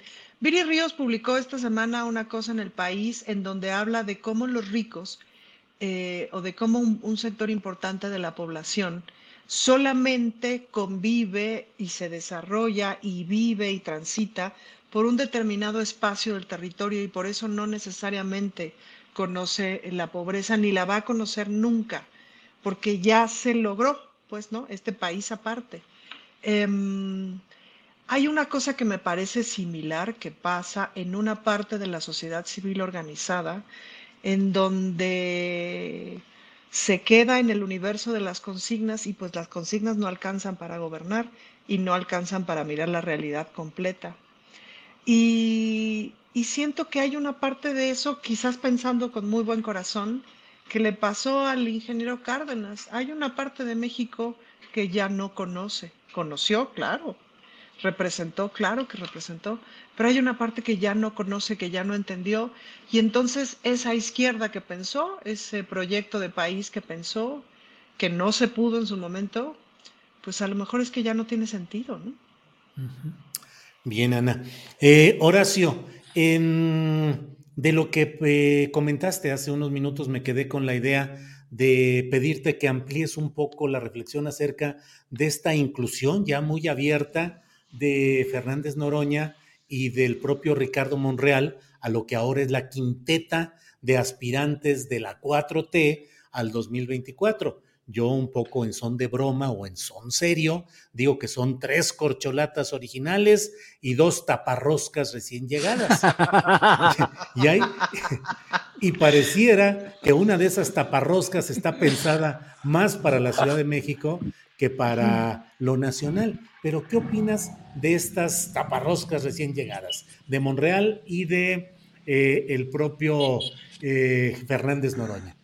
Bueno, que, la izquierda no le puede decir que no a ninguno de las dos taparroscas, como las llamas tú, nuevas, porque finalmente, si, vemos el historial político tan, tan inteligente de Fernández Noroña eh, y tan en pro del pueblo, tan combativo, tan inteligente, tan sensible, yo creo que pues sí es necesario, y, sobre todo tan apoyando al, compañero presidente, como le dice él, yo creo que pues sí es una gente que tiene todo el derecho, ¿no? Aunque tenga o no el apoyo de muchos, a contender por la presidencia, ¿no? Entonces, ya no, para mí no hay vuelta de hoja con Oroña. Y obviamente ahí el teje y maneje político tan enredoso, tan refinado en el sentido negativo de la palabra, con ese refinamiento, ¿verdad? Eh, político que usa siempre el, eh, este, eh, el padrecito, ¿verdad? Este, Ricardo Monreal. sí, el, el, padrecito Monreal, que, que, que obviamente él quiere parecer siempre como diría el, himno a la bandera de Julián Carrillo, las nieves sin manchas de nuestros volcanes, ¿verdad? Él no tiene mancha, no tiene cola que le pisen, él siempre es justo, siempre conoce la ley, apoya la ley más que, más que la justicia, etcétera, etcétera, etcétera. O sea, ya cómo habla, cómo se comporta, con todas esas tejes y manejes políticos, pues obviamente lo tenían que incluir, sino también, o sea, eh, ha estado junto con, con, eh, con, con López Obrador y hubiera sido injusto, realmente hubiera sido injusto, que a mí no se me hace, pero políticamente hablando hubiera sido muy incorrecto excluirlo, ¿no? Entonces, obviamente, pues ahí están las cinco personas, dijéramos, con más fuerza una más que otra, una con más experiencia que otra, una con más credibilidad que otra, pero finalmente, pues ahí están los cinco y se me hace bien, ojalá que hubiera más de cinco, pero por lo menos estos cinco sí, eh, para mí, honestamente, excluyendo un poco a Monreal, sí se me hace que, que, que pueden hacer eh, cualquiera de ellos un muy buen papel por la izquierda eh, eh, mexicana, nada más, ¿no? Y, y obviamente, pues si hubiera estado Cuauhtémoc, hubiera estado muy bien, ¿no? Porque aunque diga, sí, estoy con- con- concuerdo con Ana Francis que el tiempo de, de Cárdenas como político, pues ya, ya expiró desde hace muchos años, pero sigue siendo una persona congruente y una persona que ayudó muchísimo al movimiento de la izquierda. Y mm, hubiera sido también necesario, bueno hacerlo, pero considerando que nunca en su vida, desde hace más de 20 años, ha dicho una sola buena palabra de lo que ha hecho López Obrador. Y eso no es otra cosa más que doloroso para mí. Bien, Horacio. Eh, Fernando Rivera, hemos entrado ya en la política mexicana y en particular en el ámbito de Morena y sus aliados a la etapa del perdón eh, extendido abiertamente, es decir, ya que entren todos. El propio Mario Delgado dijo hace poco que bueno, que no los líderes chuchos, pero sí que los perredistas pueden entrar y todo. Eh, Vamos a entrar, crees, a una etapa de eso, la etapa del perdón generalizado y decir por lo electoral todo vale. ¿Qué opinas, Fernando? Pues mira, no sé si sea una etapa de perdón generalizado, Julio, pero me vine justo aquí al área de los columpios Ándale. para... No estoy de acuerdo que este señor haga esas cosas, Julio. Aplicamos como en la Cámara de Diputados, le hacemos un procedimiento a ver ¿Sabes si lo... qué? Con sus ideas como que va y viene. Va y Guau. viene, como en un, como en un, ándale. Es que en realidad Perdón, ya. Lo, que, lo que quiero provocar en la audiencia, Julio, no es que piensen que yo me la paso este, así, ¿no? Sino quiero hacer una metáfora de lo que implica que se vayan sumando candidatos o corcholatas o taparroscas a esta contienda, porque es como el viejo, el viejo canto de un elefante que se columpia sobre la tela de una araña, ¿no? Y se sube un elefante y se sube otro elefante, y ya viendo tanto elefante, pues hasta Noroña y Monreal y todos se animan a subirse a la tela de la araña. Pero en realidad nomás hay dos elefantes, o sea, es decir, si la telaraña morenista aguanta tanto elefante, es porque el 80% de esos elefantes pues no tienen peso, son como, como globos eh, con forma de elefante y en realidad pues está, está demasiado clara la cosa, pero pues qué bonita es la democracia y qué bonito es que todos pues tengan la posibilidad de columpiarse sobre la tela de esa araña, aunque ya sepamos pues los elefantes que realmente pesan. Y bueno, pues espero que la metáfora haya sido lo suficientemente clara, amigos. No, pues ahora sí te columpiaste, ahora sí te columpiaste, Fernando. Oye, pero sé preciso, ¿cuáles son los dos únicos elefantes con peso real? Pues por supuesto sabemos que son Marcelo Sheinbaum y Claudia Ebrard. Vaya, vaya. O, o Sí sea, se le menearon las ideas, ¿eh? se le menearon las ideas. Se ve que no está muy a gusto con sus eh, eh, interpretaciones políticas. Bien, No, Fernando. Ana Francis, ¿crees que se va reduciendo de veras el escenario a esos dos elefantes? Claudia Sí. Ebrard y sí, Sí, me parece que claramente se está reduciendo esos dos Adán Augusto elefantes. No, la verdad es que yo creo que no. Me parece que Adán Augusto es un muy buen secretario de gobernación y por lo tanto es un muy buen operador político, pero no necesariamente sería un buen presidente. Eh, y en ese sentido su carácter va por ahí, pues, ¿no? De operación política y me parece que va a ser un gran operador justo para la unidad, que va a ser muy necesario, pues, ¿no?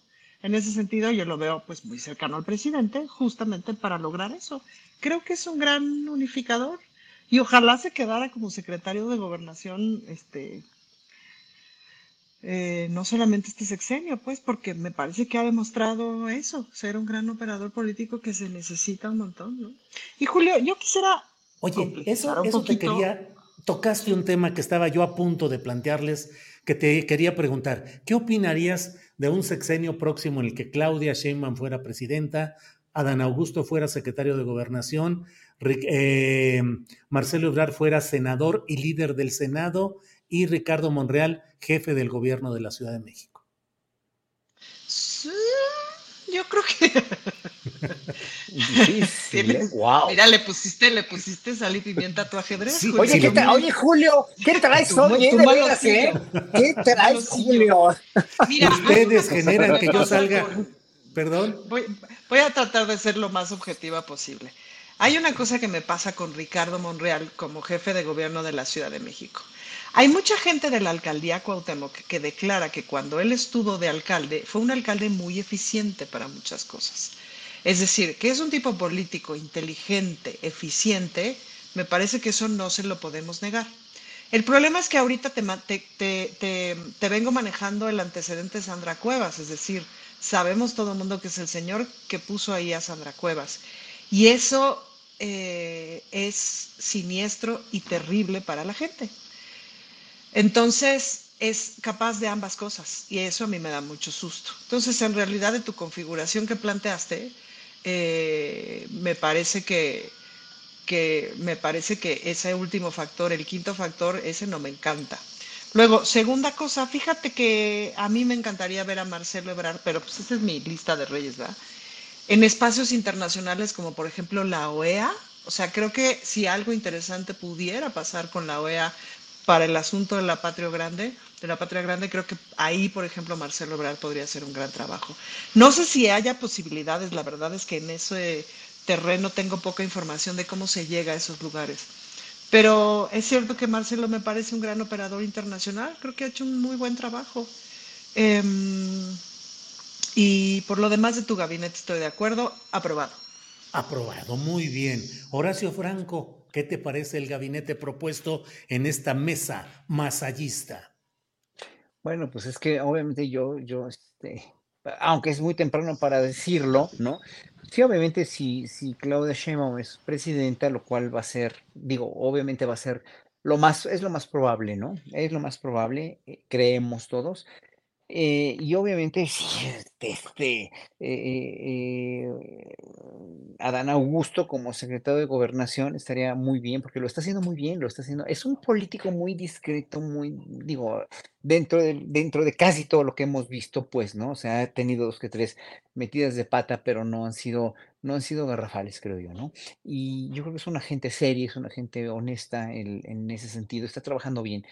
Adán Augusto, ¿no? Y sí, Ebrard, o como siguiendo como secretario de Relaciones Exteriores o como alguien muy, muy importante en, en, Naciones Unidas, ¿no? O como embajador de México en Estados Unidos sería genial también, yo creo.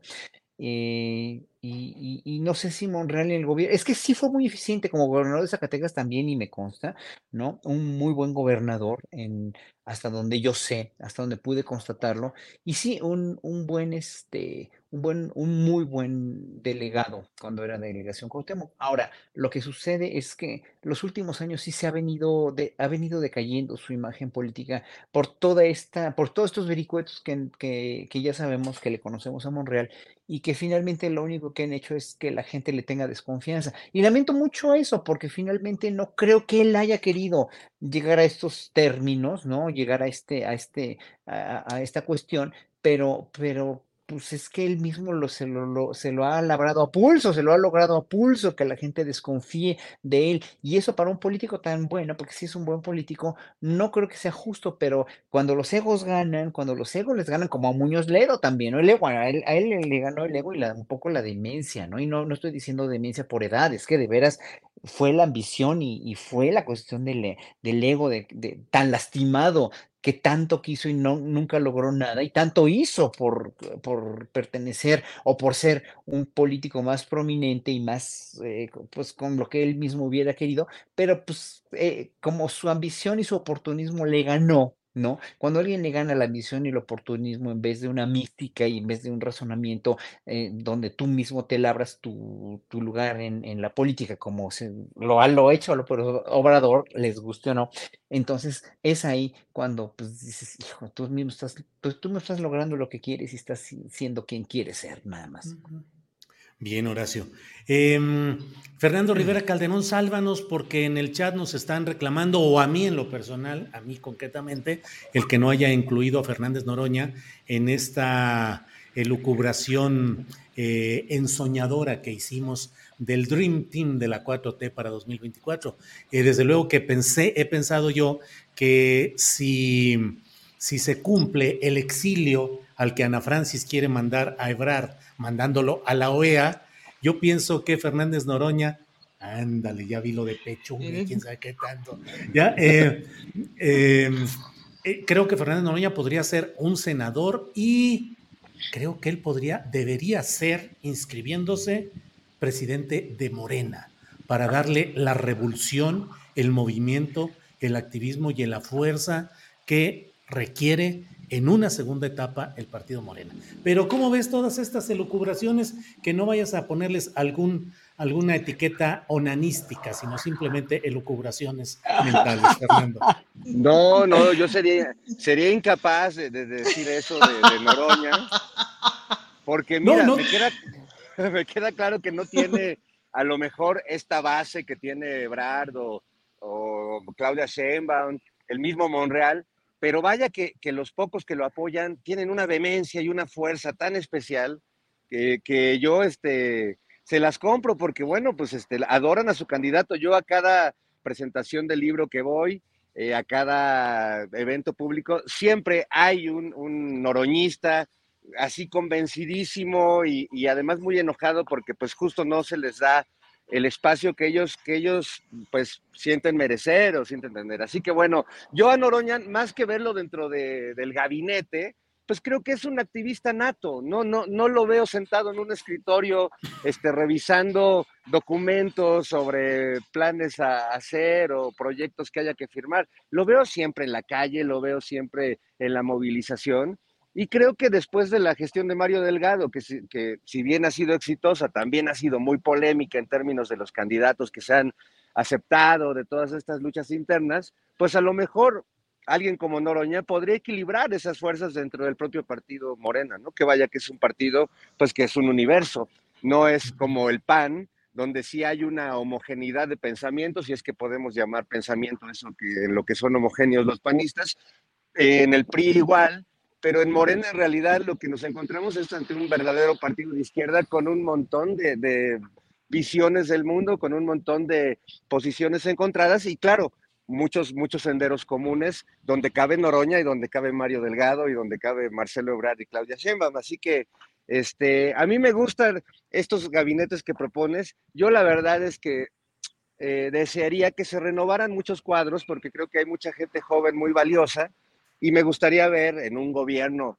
supongamos que Claudia Sheinbaum llegara, pues que hubiera también una renovación y que estos funcionarios que han arrancado la 4T, este, que vaya que han trabajado intensamente, por lo menos hablo a nombre de los buenos funcionarios que me consta que se la han partido y que han dejado la vida en, en esta empresa, pues que puedan ser relevados por jóvenes talentosos, eh, inquietos, entusiastas y, y que haya un cambio generacional, que es lo que lamentablemente los tiempos del PRI, eh, y del PAN en términos de poder o los tiempos de Televisa y TV Azteca en términos de comunicación, pues nos castraron a este país durante décadas, ¿no? nunca hubo relevo generacional y creo que una democracia sana es lo primero que tiene que, tener, que, haya relevos y que esas jóvenes bases eh, empiecen a ejercer el poder y, que, bueno, pues se vaya, se vaya haciendo una cultura de, la función pública.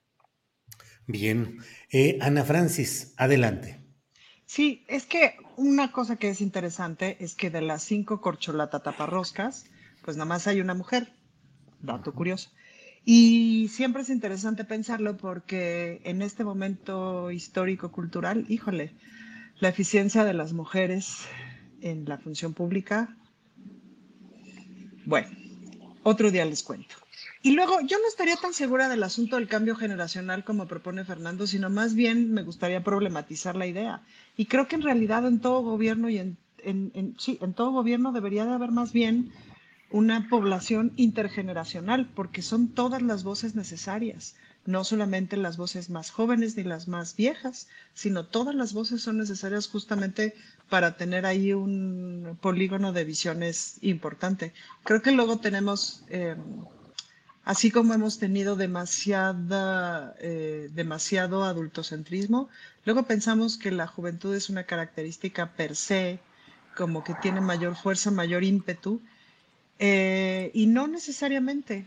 Pienso pues, en, las, en, la en, en las varias generaciones que vimos de gabinetes tecnócratas de gente joven, que lo joven no fue especialmente bueno, fueron tecnócratas neoliberales que qué susto, pues, ¿no? Entonces creo que habría que pensar más en algo intergeneracional, en donde todas las voces están puestas. ¿no? Bien, Ana Francis. Horacio, ¿quiere seguirle aquí con la especulación respecto a gabinetes, partidos, elefantes en la sala o en, las, en la urna? Eh, ¿O quieres pasar a algún otro tema que podría ser el de preguntarte cómo has ido viendo la evolución con todos los detalles que han salido de este tema del juicio a García Luna en Nueva York. Lo que tú desees, Horacio. No, pues nada más rápido rematar sobre los políticos jóvenes, que hay muchos en Morena muy valiosos. Y nada más pensando aquí también en el chat estaban mencionando a Andrea Chávez, por ejemplo, ¿no? A Hamlet Almaguer, por ejemplo. Hernández, gente, sí, Clali Hernández, obviamente. Hay muchísima gente joven que, o, otra que no tan joven como Rafael Barajas, obviamente, como Díaz Polanco, que podrían también hacer papeles muy buenos, siempre y cuando se metan en Honduras en la praxis de la cuestión que quieren ejercer porque no vamos a poner a alguien que no sabe de, economía en Hacienda, ¿no? Que no es un experto en eso. Y obviamente, pues hay, hay ahora sí que las cuestiones más delicadas como relaciones exteriores, Hacienda, gobernación, sí tiene que ser gente que esté muy empapada y con mucho colmillo. Lo que importa no es nada más la juventud, sino el colmillo también y el, el, el, expertise, como dicen, el expertise en conocimiento y sobre todo en, en, trayectoria, ¿no? O sea, no, no, no, hay que, no hay que ser improvisados en eso, sobre todo en esos temas tan delicados. Por ejemplo, alguien como Rocío está haciendo un papel dignísimo, maravilloso. Estaba yo pensando en Román Meyer. Bueno, Román Meyer es un funcionario de primerísima y es muy joven también, ¿no? Entonces, hay muchos de dónde escoger, ¿no? Yo creo que sí, pero sí hay, hacen falta cuadros dentro de Morena de diputados y de, y, de senadores que también tengan esa representatividad y que pues Mario Delgado se ponga realmente a trabajar mucho en no eh, resarcir cuotas, en no pagar cuotas políticas con cualquier candidato o dejando entrar a cualquier persona que finalmente pues le salga como, como este, como, como el lobo con piel de, oveja, como fue Lili Telles, ¿no? Entonces, bueno, y lo del juicio de García Luna, pues otra vez eh, volvemos a lo mismo, ¿no? Estamos, eh, a, mí, a mí se me, sí me asombra, pero, pero finalmente no es nada nuevo que no hayamos sabido, ¿no? O sea, la corrupción generalizada en esos sexenios, la decadencia tan, tan tremenda, la mediocridad de, y la hipocresía de todos estos gobiernos que antecedieron al de López Obrador, pues fue, fue, eh, eh, ya, o sea, le estamos oyendo, sí, de, de voz viva de todos estos testigos y que finalmente pues, la defensa va a tratar de, de, de, tirar, porque pues es su misión, ¿no? Lo que sí es que de veras los jurados se deben poner súper abusados y, en realidad yo si, si, hubiera sabido que iba a ser jurado me pongo a, a, entender y a comprender la historia contemporánea de México los últimos 30 años para, para juzgar y para poder saber finalmente a qué, voy a juzgar y qué hay, porque todo mundo sabe, o sea, todo el mundo aquí en México sabemos muy bien de todos esos trapitos que están sacando y era el pan nuestro de cada día, de todos los días, nuestras suposiciones, lo que oíamos, etcétera, eh, eh, incluso en defensa de Noroña, por ejemplo, para mucha gente, cómo encaró a García Luna de una manera tan, tan, tan directa, ¿no? O sea, vean las, las grabaciones del canal del Congreso donde Noroña eh, lo llama asesino, lo llama criminal y, y, bueno, aquí está, tenía yo un, chat, en el chat había eh, un, un, señor Barjao que decía que, que Noroña no le hace nada porque es de la CIA o porque no sé qué. Bueno, yo le pregunto, bueno, tal vez por eso no, este, este no mandó matar a Noroña después de haber de haberle dicho todo y sacarle sus trapitos al sol, pero fue el único que le sacó los trapitos al sol en ese entonces, ¿no? Entonces, eh, híjole, ahí eh, bueno, y, también si fuera jurado me pondría a leer todos los libros que hay, como el libro de Lemus o el libro de este otro maravilloso periodista, ¿cómo se llama? Que, que entrevistas mucho, este... Que a Paco Cruz. No, bueno, ese señor que es tan respetable y tan adorable además, y es una persona íntegra, es una persona que le, que le crees lo que dice por toda la probidad con la que dice, y también a Lemus, obviamente, pues yo me pondría a leer todos esos libros y sacaba yo mis propias conclusiones, ¿no? Pero bueno, poco a poco pues, se va a ir desenmascarando todo y ojalá ojalá que la fiscalía dé un zarpazo así tremendo para que se sepa todo de todos los periodistas, de todos los políticos, y eso es lo que estamos ansiosos. Ya, si los meten a la cárcel o no, pues ya, mira, ellos ya viven en su propia cárcel, porque el hecho de vivir con tanta culpabilidad, con tanto odio por parte del pueblo mexicano, pues yo, yo no podría vivir, en verdad, yo con mi sensibilidad y como soy en ese sentido, yo no podría vivir con ese odio que le tiene el 99% de la población a esa gente, ¿no? Bien, Horacio. Fernando, eh, usted que es eh, literato, dramaturgo, juglar, eh, déjeme plantearle, el otro día, dentro de todo lo que se está planteando en el juicio de Nueva York, escuché, o bueno, me enteré, leí lo del testimonio de un personaje, de alguien del narcotráfico, que dice que por mil arreglos que tuvo con algún jefe del, del un cártel, lo llevaron hasta el aeropuerto, lo entregaron a los agentes federales para que ellos cargándole las maletas lo llevaran hasta las puertas del avión que lo llevaría fuera del país para evitar que hubiera una acción contra él. Entonces él platica todo, cómo realmente llegó hasta ahí. Eh, los eh, capos lo entregaron, le dijeron, eh, aquí está fulanito, tiene lo que tenían que hacer con él, llevarlo, cuidarlo, protegerlo. Le cargaron las maletas y él, ante el juzgado, ante el jurado en Nueva York, dijo, qué belleza. Y a mí me quedó impactado, me, me, dejó impactado porque dije, de veras, qué belleza de país. ¿Cómo escribirías tú una, pues una tragicomedia de ese qué belleza de país el que tenemos, Fernando? Híjole, pues e, esa belleza me recuerda a una hermosa canción de Luis Eduardo Aute, donde hace una crítica a su generación y habla de aquellos que por el dinero, que por deslumbrarse con algo que creyeron bello, aunque realmente no lo es, eh, no rozaron ni un instante la belleza, la belleza profunda, la belleza sublime de la vida. Eh, al contrario, se compraron una idea de belleza, entre comillas, que implica tener pues un camionetón, tener este, eh, estar rodeado de mujeres que estén a tus pies en este ideal buchón de, del, pues del paraíso, del nirvana, del narco, tener quien te cargue las maletas, quien te volee los zapatos, quien te diga, adelante señor, este, buenas tardes, bienvenido, eh, qué hora es la que usted diga, señores, eh, pues es un tipo de belleza eh, que realmente tiene un precio mucho más caro que la belleza real del mundo, porque te permite vivir quizás tres, cuatro, cinco años rodeado de lujo, rodeado de privilegios, eh, pero que tampoco te, te, garantizan que vayas a ser feliz. Yo conozco muchos narcos, lo vimos ahora este, con el, eh, el hijo del Chapo Vidio. ¿Quién iba a pensar que el hijo de un narcotraficante que lo tiene todo, que se brinca la ley a su antojo, que hace lo que se le pega la gana, tenga que tomar antidepresivos? O sea, yo cuando me enteré que Ovidio toma antidepresivos, pues volví al alcoholismo, porque la verdad es que digo, ya, ¿Qué, nos queda? ¿Qué nos queda, Horacio? ¿Qué nos queda, O sea, si, los que tienen todo, si los que tienen todo viven en este vacío, en esta, en esta angustia existencial, pues, ¿qué puede esperar un, un, simple pelado como uno? Hay niños, Fernando Rivera Calderón, hay niños. Carajo. Caray. Bueno, pues vamos entrando ya en la parte final de nuestro uh. programa. No, Julio, yo quiero seguir haciendo casting, casting de gabinete, me gusta. A ver, échale pues, échale unos tres minutitos cada quien, nos quedan todavía antes de despedir el canal 22. Luego tenemos un ratito más nosotros. Pero qué casting, a ver, ¿quién te interesa, quién te llama la atención? A ver. ¿Quién me llama la atención mucho? Bueno, la secretaria de Economía me tenía fascinada en el SAT. ¿La regresarías al SAT? Pues no sé. Deja que pasen unos dos, tres meses más para echarle buen ojo a la Secretaría de Economía. O sea, el personaje es fascinante en todo el terreno de lo económico. Y la verdad es que, ves que tiene unos modos como muy, como muy recatados, como muy serenos, etcétera.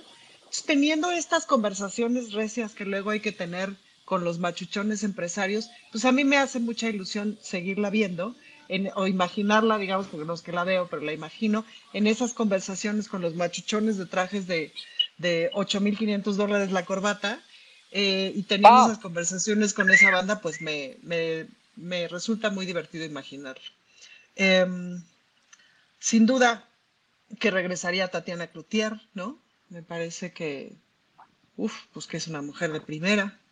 Y poniendo, por ejemplo, voy a meter ruido, pero uno de los personajes que estaría buenísimo que se viniera para Morena es Corral, se llama, ¿no? El exgobernador Javier de Corral, Chihuahua. Javier Corral, me parece, hasta ahora, digamos, me parece un tipo íntegro, ¿no? Eh, y que estaría buenísimo que fuera secretario de algo, tú. No sabría bien de qué, habría que analizarlo con más, con más cuestión, pero, y, y sí, sin duda que Noroña, Este, igual yo no necesariamente lo imagino en el, en el Ejecutivo, pero creo que en el Legislativo ha hecho grandes cosas. No creo que de, o sea, él es, el, él, él es del PT y, y, y creo que si se saliera del PT, pues sería una lástima para el PT porque está padre que existe el PT. eh, me parece que Aunque no está afiliado, eh, Ana Francis, no está afiliado, es externo. Es externo. Pero digamos que lo tengo mucho más identificado con ese partido y que ahí hay un montón de fuerza que seguía, que también sería interesante que siguiera creciendo, pues, ¿no? Mm, pues por ahí. Bien, Horacio, dos, tres minutitos antes de irnos al cierre de Canal 22, por favor. Pues mira, yo, es que, es que dentro de los funcionarios, hoy por hoy, que están, es, que, que, que podrían formar parte del gabinete, pues es que los mismos, es que Raquel Buenrostro es una mujer de veras súper puntual, súper estricta, se ve que tiene una, es muy adusta, pero, pero sobre todo es muy disciplinada y tiene un rigor siempre tuvo ese rigor en el SAT. Yo creo que ella sería maravillosa. Y también concuerdo con Tatiana Cloutier. Tatiana Cloutier, fíjate, con, con todo lo que veíamos de venir de el peligro de que se volteara en un momento dado, ¿no? Que se volteara para, para el otro lado, porque pues tiene tan cerca el hermano, que es una verdadera alimaña el hermano, ¿no? Entonces, este, yo creo que para ella, o sea, para nosotros el hecho de ver a Tatiana todavía tan impasible, tan serena, tan, tan honesta con, eh, con, con, con ella misma y con lo que hizo en el sexenio con López Obrador, pues es una persona muy valiosa, ¿no? También.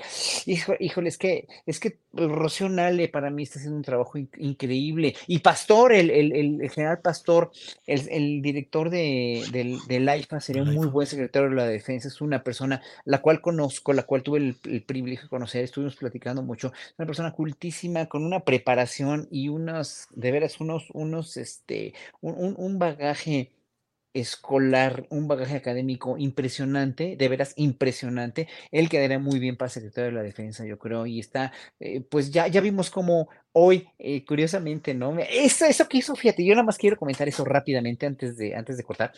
Lo que hizo hoy el presidente cuando el- este periodista en la mañanera le pregunta sobre la cuestión del transporte de carga en el AIFA, ¿no? De, a ver, vamos a marcarle al, al, al, al, mi general, el director del AIFA, y confrontar lo que estaba diciendo el periodista sobre este señor, este, eh, que había, según esto, que era el director de la YATA o representante de la YATA, pues ese no es, dijo, este señor no era el director de la YATA, el que vino a vernos aquí fue tal y tal y tal, y vino acompañado por una persona que tal vez era ese que decía el periodista, pero que no, no tiene nada que ver. Y yo creo que si Andrés Manuel empezara a confrontar así, con llamadas directas a los involucrados de su gabinete en, en lo que están, es- en lo que están cuestionando los periodistas, sería muy, sería de veras un parteaguas. ¿eh? Yo sí se lo pediría al presidente, ojalá que alguien del equipo lo vea, porque, porque sí es importante que haga lo que hizo hoy, que mostrar así tal cual, o sea, si la verdad, eh, si la vida Mm. pública es tan abierta, pues ahora sí con teléfono, hermano, a ver, aquí está mi general, a ver qué pasa y que lo aclaren, que lo vayan aclarando para que eso es también eh, es un es un quién en quién qui- qui- quiénes quieren las mentiras, pero ahora sí que confrontado con la ver- con la con la versión de la gente que está ahí trabajando. Estuvo súper bien, ¿eh? yo estaba asombrado Sí. por eso. Sí, perdón, ¿alguien quería hablar o qué escuché por ahí? Nada. Eh, Fernando Rivera Calderón, eh, la parte final, ya hemos hablado mucho de a quienes incluiríamos y a quienes excluiríamos, quienes ya no deberían de seguir. Que regresara Alfonso Romo, por ejemplo, a la jefatura del gabinete es una pregunta. ¿Qué otros personajes eh, seguiría Mario Delgado en nuestro hipotético cuadro político de ensoñación? En fin, ¿cómo ves esos temas, Fernando? Bueno, eso ya está más bien en el terreno de ensoñación de Mario Delgado, Julio, que seguramente se sueña como secretario de Estado o algo así.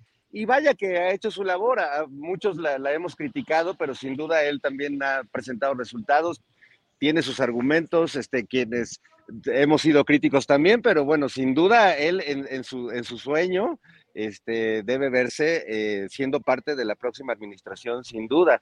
Eh, ¿Quiénes no deberían estar? Bueno, creo que los que han salido por su propio peso, este, no hablemos del flamante candidato en Coahuila este, por el PT, pero pues sí creo que varios se han salido porque no han podido, porque han sentido, y, al mismo tiempo, yo creo que hay algunos que han salido que eran muy buenos funcionarios. Yo lamenté mucho siempre la salida de Irma Heréndira Sandoval en medio de esta pugna política por el estado de Guerrero, donde se, se hizo al final un, un, verdadero cochinero, pero me parecía que era una gran funcionaria y que creo que eh, hubiera dado mejores resultados eh, en términos generales. Y también creo que el trabajo que ha hecho Luis Alcalde de la Secretaría del Trabajo, es decir, mm, sí. eh, la, la, misma Alejandra Fausto, por, porque han tenido que enfrentar pues eh, grupos de poder, grupos de privilegio muy fuertes. En, en, cultura también lo ha habido y creo que Ale Frausto ha enfrentado eh, con, dificultades, pero con, con, siempre de frente, siempre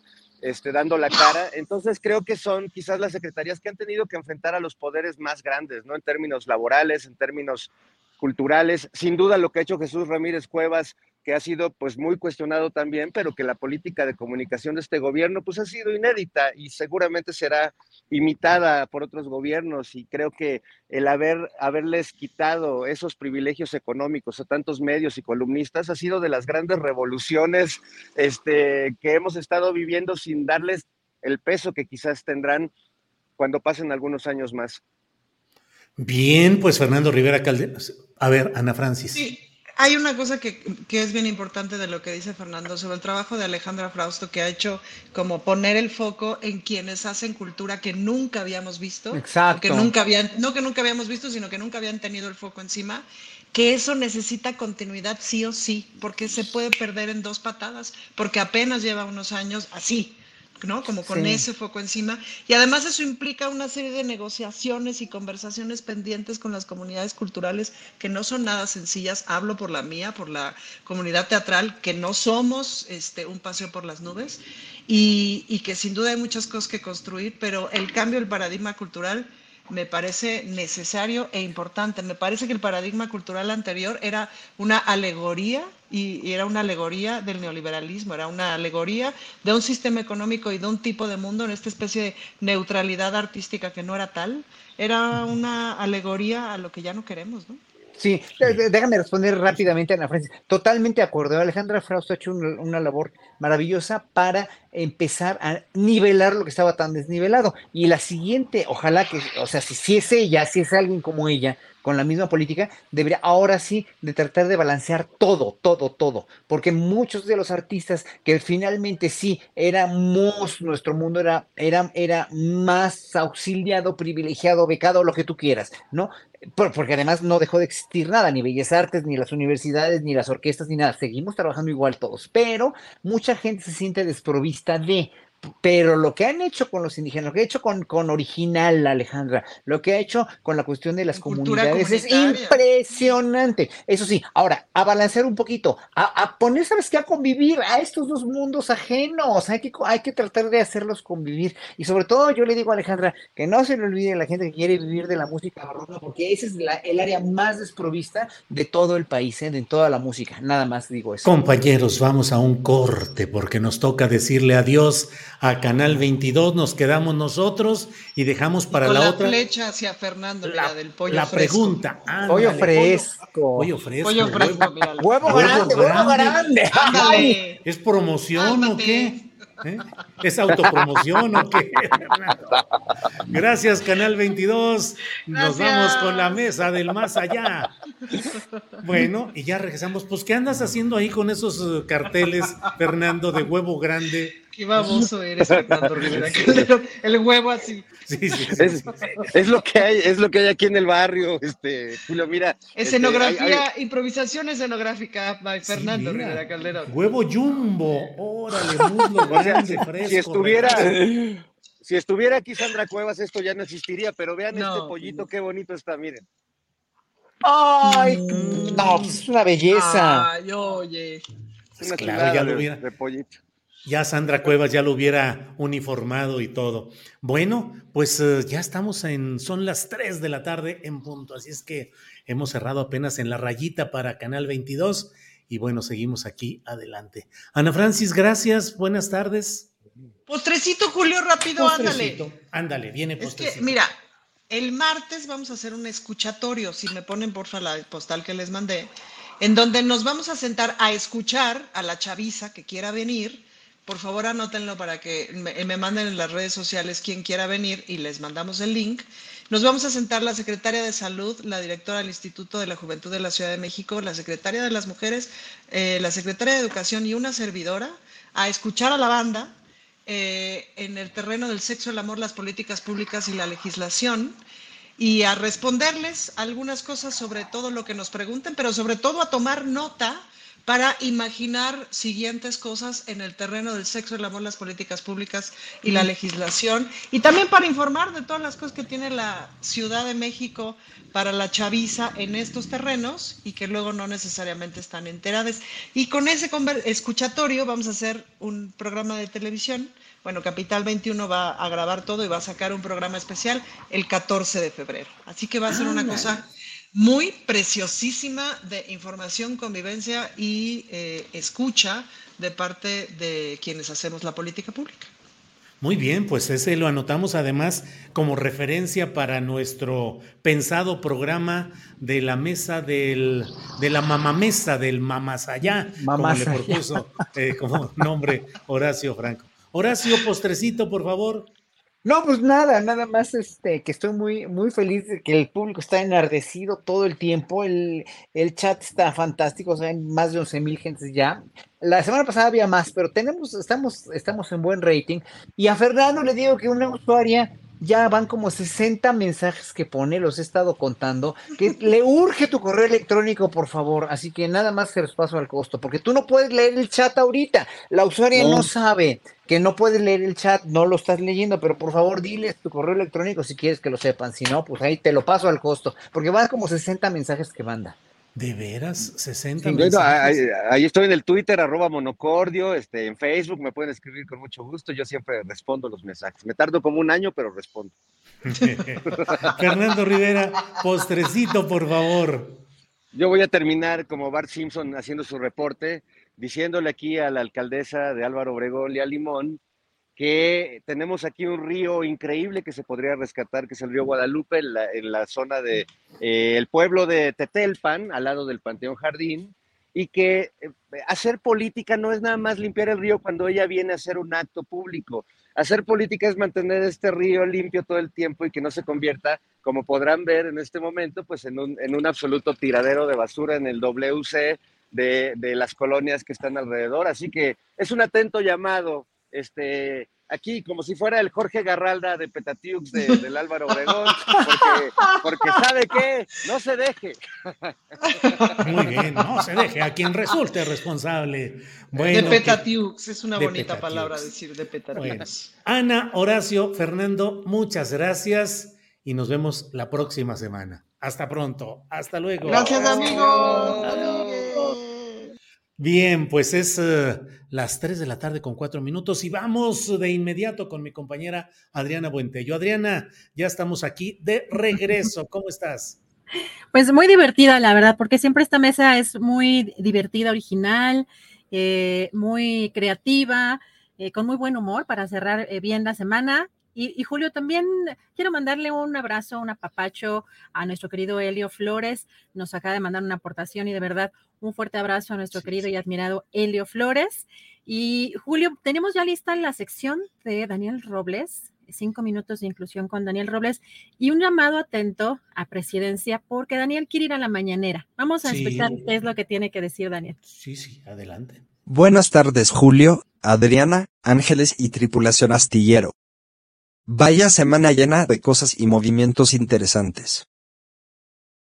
La verdad es que estoy tentadísimo de hablar de política. Pero para eso ya hay muchos expertos en el tema. Y yo no les llego ni a los talones. Así que me reservo mis opiniones, y sigo con lo mío, que son los temas sobre discapacidad e inclusión. Lo que sí les quiero preguntar es si alguno de ustedes pudo ver el cometa verde. No volverá a pasar en 50.000 años. Y bueno, paso a mi tema. Como dije esta semana en Twitter, la discapacidad es un mar de cosas, retos y circunstancias. Una persona me escribió preguntando si yo sabía sobre pensiones para cuidadores. El tweet dice, Daniel, Así como hay becas del bienestar para personas con capacidades diferentes, hay para cuidadores. Yo cuido a dos familiares y es tiempo total. Sería extraordinario que hubiera apoyo para cuidadores. ¿Sabes algo? Yo le pregunté que dónde vive. Pues como ya les platiqué antes, aquí en Zapopan se está iniciando un programa sobre cuidados. Incluye apoyo económico y en otros aspectos. Más adelante, a raíz de un comentario en mi columna, surgió este comentario de la misma persona. Yo escribí respecto de la señora de la casa. No quiero que se vuelva a enfermar. Ella trabaja. Me atiende 24/7. Limpia. Cocina. Es mi secre y lleva mi agenda y mis redes, y gestiona mis proyectos. Y hace llamadas. Y es mi traductora, y me apoya en todo, y él planteó lo siguiente. ¿Y cómo hacemos los cuidadores con los gastos básicos? ¿Cómo?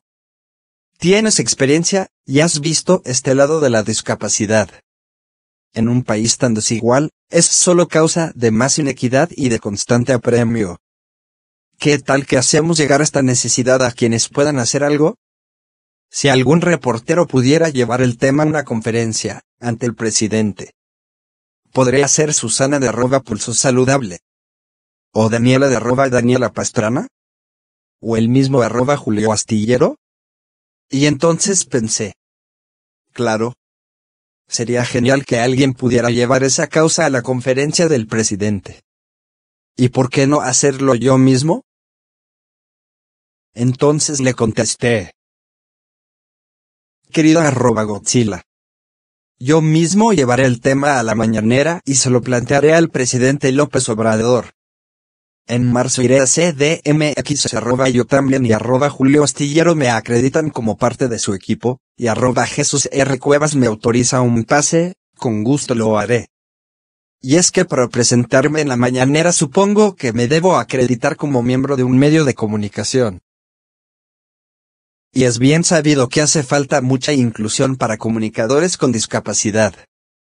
¿Ustedes conocen o recuerdan algunos nombres? Y aquí les comparto algo que leí al respecto.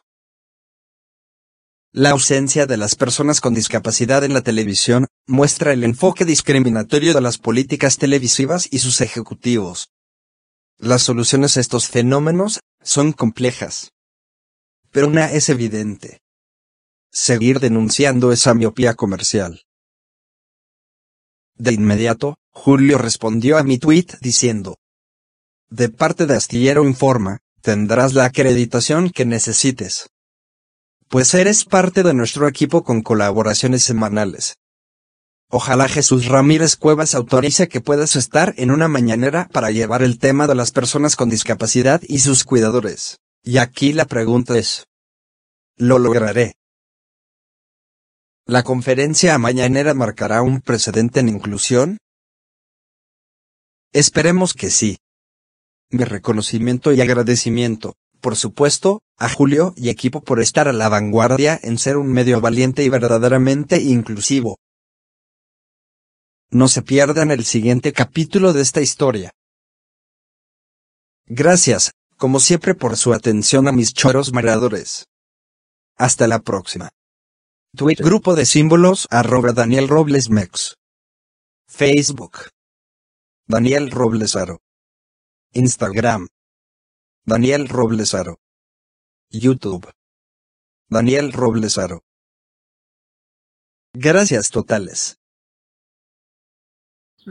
Ojalá que pues integrantes, eh, trabajadores de presidencia puedan facilitar esta esta ida de Daniel a la, a la conferencia mañanera, que de verdad será muy importante ver su participación en ese espacio. Y ya está listísima nuestra querida María Hahnemann. Vamos con ella. María, ¿cómo estás? Muy buenas tardes.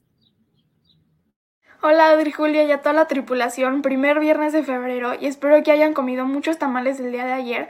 Si no, todavía este fin de semana se puede festejar a la Candelaria. Pero lo que sí vamos a festejar es que ya arranca la temporada de la Orquesta Sinfónica Nacional bajo su nuevo director titular Ludwig Carrasco, hoy a las 8 de la noche y el domingo a las 12.15 de la tarde en la sala principal con un programa con obras de Mahler, Shostakovich y Mariana Villanueva, junto al barítono Genaro Zulbarán. No se lo pueden perder y la Orquesta de Cámara de Bellas Artes hoy a las 7.30 de la noche en el Teatro Ángela Peralta de la Ciudad de México, junto a Cinema Concert Club, celebran la magia de Estudio Ghibli con un concierto único en homenaje a la música del maestro Joe Hisaishi, con más de 40 músicos en escena interpretando los clásicos de anime. Hay cupo limitado y disfruten de una noche al aire libre llena de música de estas grandes películas de anime. Y para conmemorar el 30 aniversario de la Fundación UNAM, los días 13, 14 y 15 de febrero a las 8 de la noche se llevarán a cabo galas de ópera en la Sala Nesa, bajo el título Las mejores voces jóvenes líricas de México, juntos hacemos posible lo imposible. El programa contempla la presentación de un selecto grupo de jóvenes y talentosos cantantes mexicanos con la destacada participación de la Orquesta Sinfónica de Minería, bajo la batuta del muy joven director de orquesta Raúl Delgado, a quien tenemos invitado esta tarde. Maestro, qué gusto tenerlo en este espacio. Muchísimas gracias por la invitación. Por favor, cuéntenos de esta gala de ópera con minería. Pues eh, nada, surge de la idea de, hacer un homenaje a la Fundación UNAM por su 30 aniversario, conjuntamente con la Orquesta Sinfónica de Minería. Y lo que se, bueno, la, idea que surgió entre varias fue hacer una, una gala lírica, pero con voces jóvenes, con cantantes jóvenes mexicanos, esto por esta, eh, eh, la, digamos que la Fundación UNAM justamente lo que hace es apoyar jóvenes, entonces unir ahí juventud con la, trayectoria tanto de la Fundación UNAM como de la Orquesta Sinfónica de Minería y pues esta fue la, idea que, que decidimos hacer. ¿Y cómo te sientes al estar con estos jóvenes talentos del canto? Bueno, yo, yo encantadísimo, yo encantadísimo. Son, son cuatro cantantes maravillosos. Eh, bueno, talento, México tiene realmente muchísimo talento, sobre todo en las voces para, para exportar para todo el mundo, así que yo me siento encantado. ¿Entre todos seleccionaron las piezas a interpretar? Eh, una de las incorporaciones importantes para este concierto fue la maestra Teresa Rodríguez. La maestra Teresa Rodríguez es una vocal coach importantísima en todo el mundo, mexicana, y junto con ella y la, comisión artística de la, Orquesta Sinfónica de Minería, pues decidimos entre todos eh, este, este repertorio. Súper, pues gala de ópera minería bajo la batuta del maestro Raúl Delgado y muchas, muchas gracias por tu tiempo. Muchísimas gracias a ustedes. No se pierdan estas galas que van a estar buenísimas. Y antes de irme, ya salieron a la venta los boletos para la gala de ópera con Elina Garancha, este 2 de marzo en el Palacio de Bellas Artes. Y ya me les voy, solo que les quiero recordar a la audiencia que Astillero Informa es un proyecto que se autosustenta y vive gracias a sus aportaciones. Aquí las cuentas por si quieren donar y los invito a seguirme en las redes. Me encuentran en Facebook, Instagram, Twitter, YouTube y Spotify como María Janemán Vera. Les deseo a todos un feliz y musical fin de semana. Y si tienes un sueño, no te rindas. A María Hahnemann y ya entramos con Jesús Taylor. ¿Cómo estás, Jesús? Muy buenas tardes. Buenas tardes, querida Adriana. ¿Sí me escuchas bien? Sí, todo bien. ¿Qué? ¿Por qué? ¿Qué hiciste? ¿Cambiaste, estrenas micrófono? Pues es que se me rompió el otro, caray. Entonces, tuve que improvisar aquí con unos que no he probado todavía, pero creo que se escucha bien. Sí, se escucha bien. Se y aquí andamos. ¿Cómo te fue de tamales? No, no, igual voy a decir que igual que a Julio, me porté este año, me estoy portando bien. Bueno, espero este para cuando realmente valga la pena portarse mal, portarme mal en serio, pero ahorita todo bien. Yo, por más que puse un anuncio ahí en Facebook de se comen tamales a domicilio, no comí ninguno. es una buenísima oferta, qué bárbaro. Pero nadie, me invitó, fíjate, y no comí tamales, ni modo. Pero aquí andamos, querida Adriana, eh, y tengo una buena recomendación. A propósito, tú sabes que hace pocos días el señor eh, Donald Trump hizo un anuncio diciendo que estaba más enojado que nunca y también más comprometido que nunca y se va a lanzar, quiere lanzarse en su candidatura, eh, su, su, tercera candidatura, a ver si logra él, según él, el segundo periodo presidencial en los Estados Unidos para el próximo 2024. Son en noviembre del 2024 las elecciones en los Estados Unidos. Y eh, pues mira, yo encontré este documental que me parece muy interesante. Cuando lo vi anunciado, eh, dije, pues sé la nota, vi las noticias en su momento, no creo que tenga mucho caso, pero me llevé una buena sorpresa en cuestión de la información que nos presenta y creo que es, es prudente eh, verlo en estos tiempos para que, digo, no somos, no vivimos en ese país, no somos de nacionalidad norteamericana, al menos aquí el que les habla, pero creo que es importante, es importante recordar bien las cosas. El título del documental, ustedes están viendo aquí el cartel, se llama 6 de enero, es el mismo título en inglés, 6 de enero, porque fue el 6 de enero del 2021 que eh, pues eh, se llevó un, a cabo un evento que parecía que iba a quedar solamente en la protesta, protesta que el mismo Donald Trump incitó a sus seguidores a hacer, hace un discurso el previo, eh, pues arengándolos y haciendo de las suyas como él, sabe, eh, porque él había perdido ya las elecciones en noviembre del 2020 y había ganado ya oficialmente eh, Joe Biden. Pero pues ese día se llevaba a cabo en la sala del Congreso un, un evento allí donde estaban los senadores, tanto republicanos como demócratas, tratando de ver si eh, eh, se anulaba el conteo electoral, se anulaba el conteo electoral. Y empieza la manifestación y todo se sale de control, ya lo sabemos. Y eh, bueno, pues hubo lo que se conoció como el asalto al Capitolio. Fíjate, hay un dato que me pareció importante, no viene el documental, pero un asalto al Capitolio, esto que se vio, no sucedía desde 1814 en los Estados Unidos, cuando todavía los ingleses estaban ahí en ese país, este, pues en todo ese proceso, ¿verdad? También de su independencia. Imagínate eh, eh, eh, el evento tan impactante. Pero ¿qué vamos a ver? Porque decimos, ya vimos las noticias, ¿qué podemos ver? Bueno, pues además de ver videos que creo que muchos no salieron en las televisoras, porque son videos ya internos de, de las personas que estaban adentro, de periodistas que estaban ahí, eh, eh, pues en la manifestación y que fueron arrastrados en la bola, ¿no? En, la presión, eh, casi, casi empujándolos.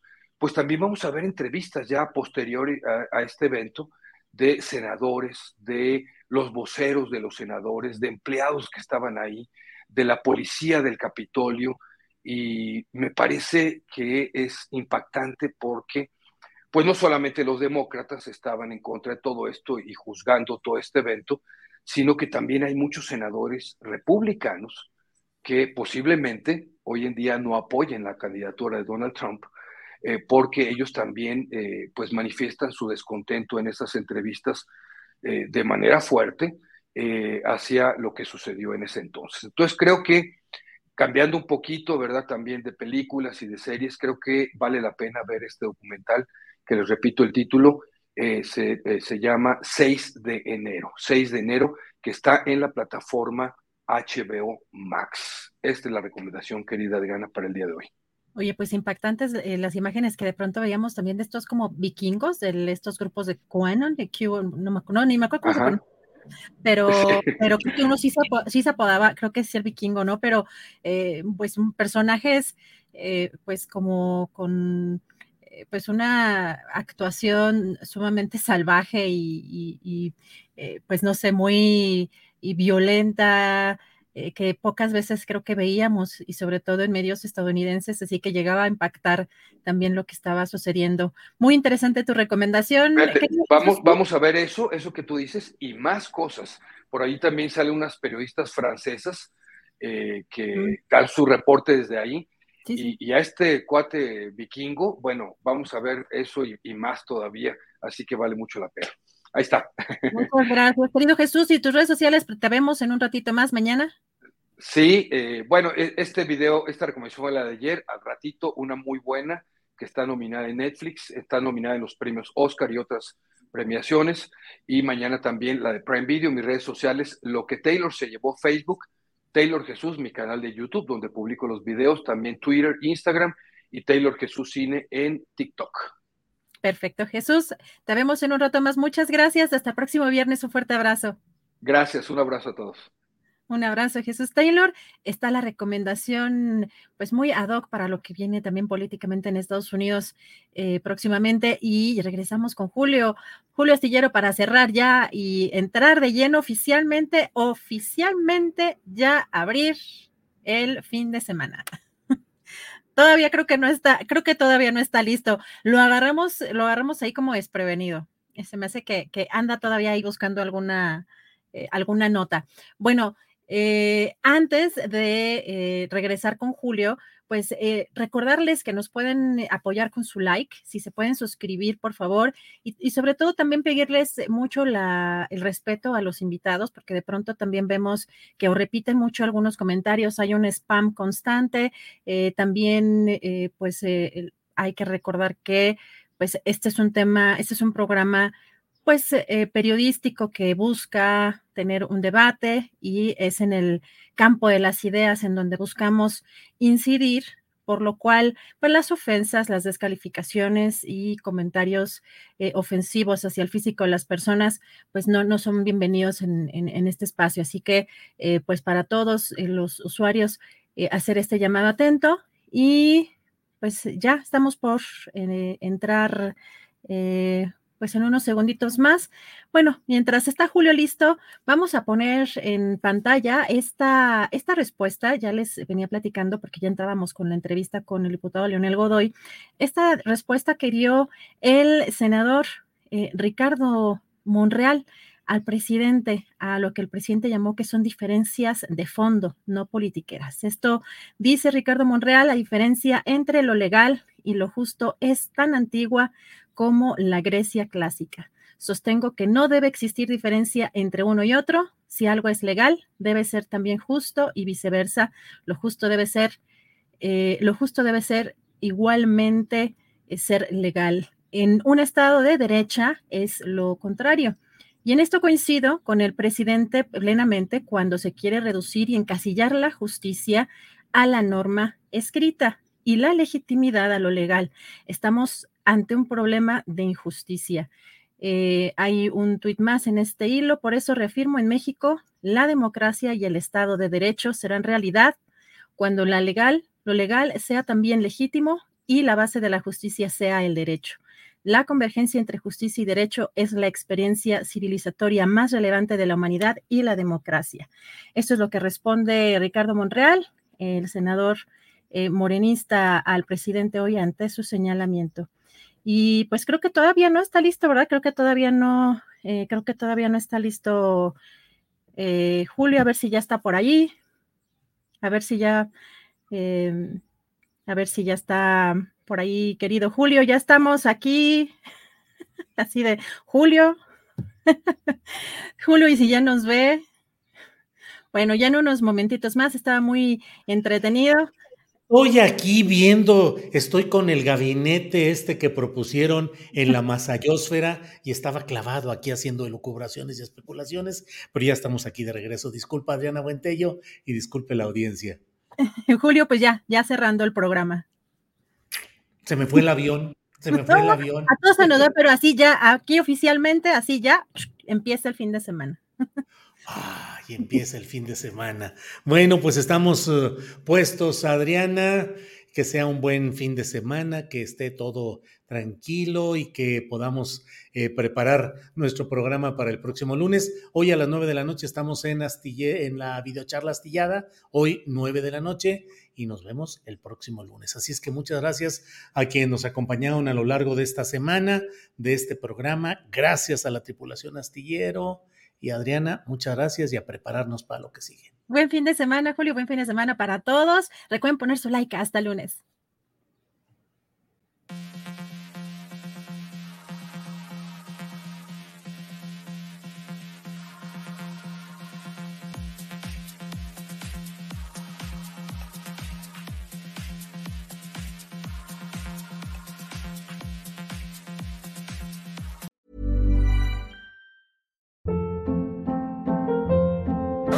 Hold up. What was that? Boring. No flavor. That was as bad as those leftovers you ate all week. Kiki Palmer here, and it's time to say hello to something fresh and guilt-free. Hello Fresh. Jazz up dinner with pecan-crusted chicken or garlic butter shrimp scampi. Now that's music to my mouth. Hello Fresh. Let's get this dinner party started. Discover all the delicious possibilities at hellofresh.com. Para que te enteres del próximo noticiero, suscríbete y dale follow en Apple, Spotify, Amazon Music, Google o donde sea que escuches podcast. Te invitamos a visitar nuestra página julioastillero.com.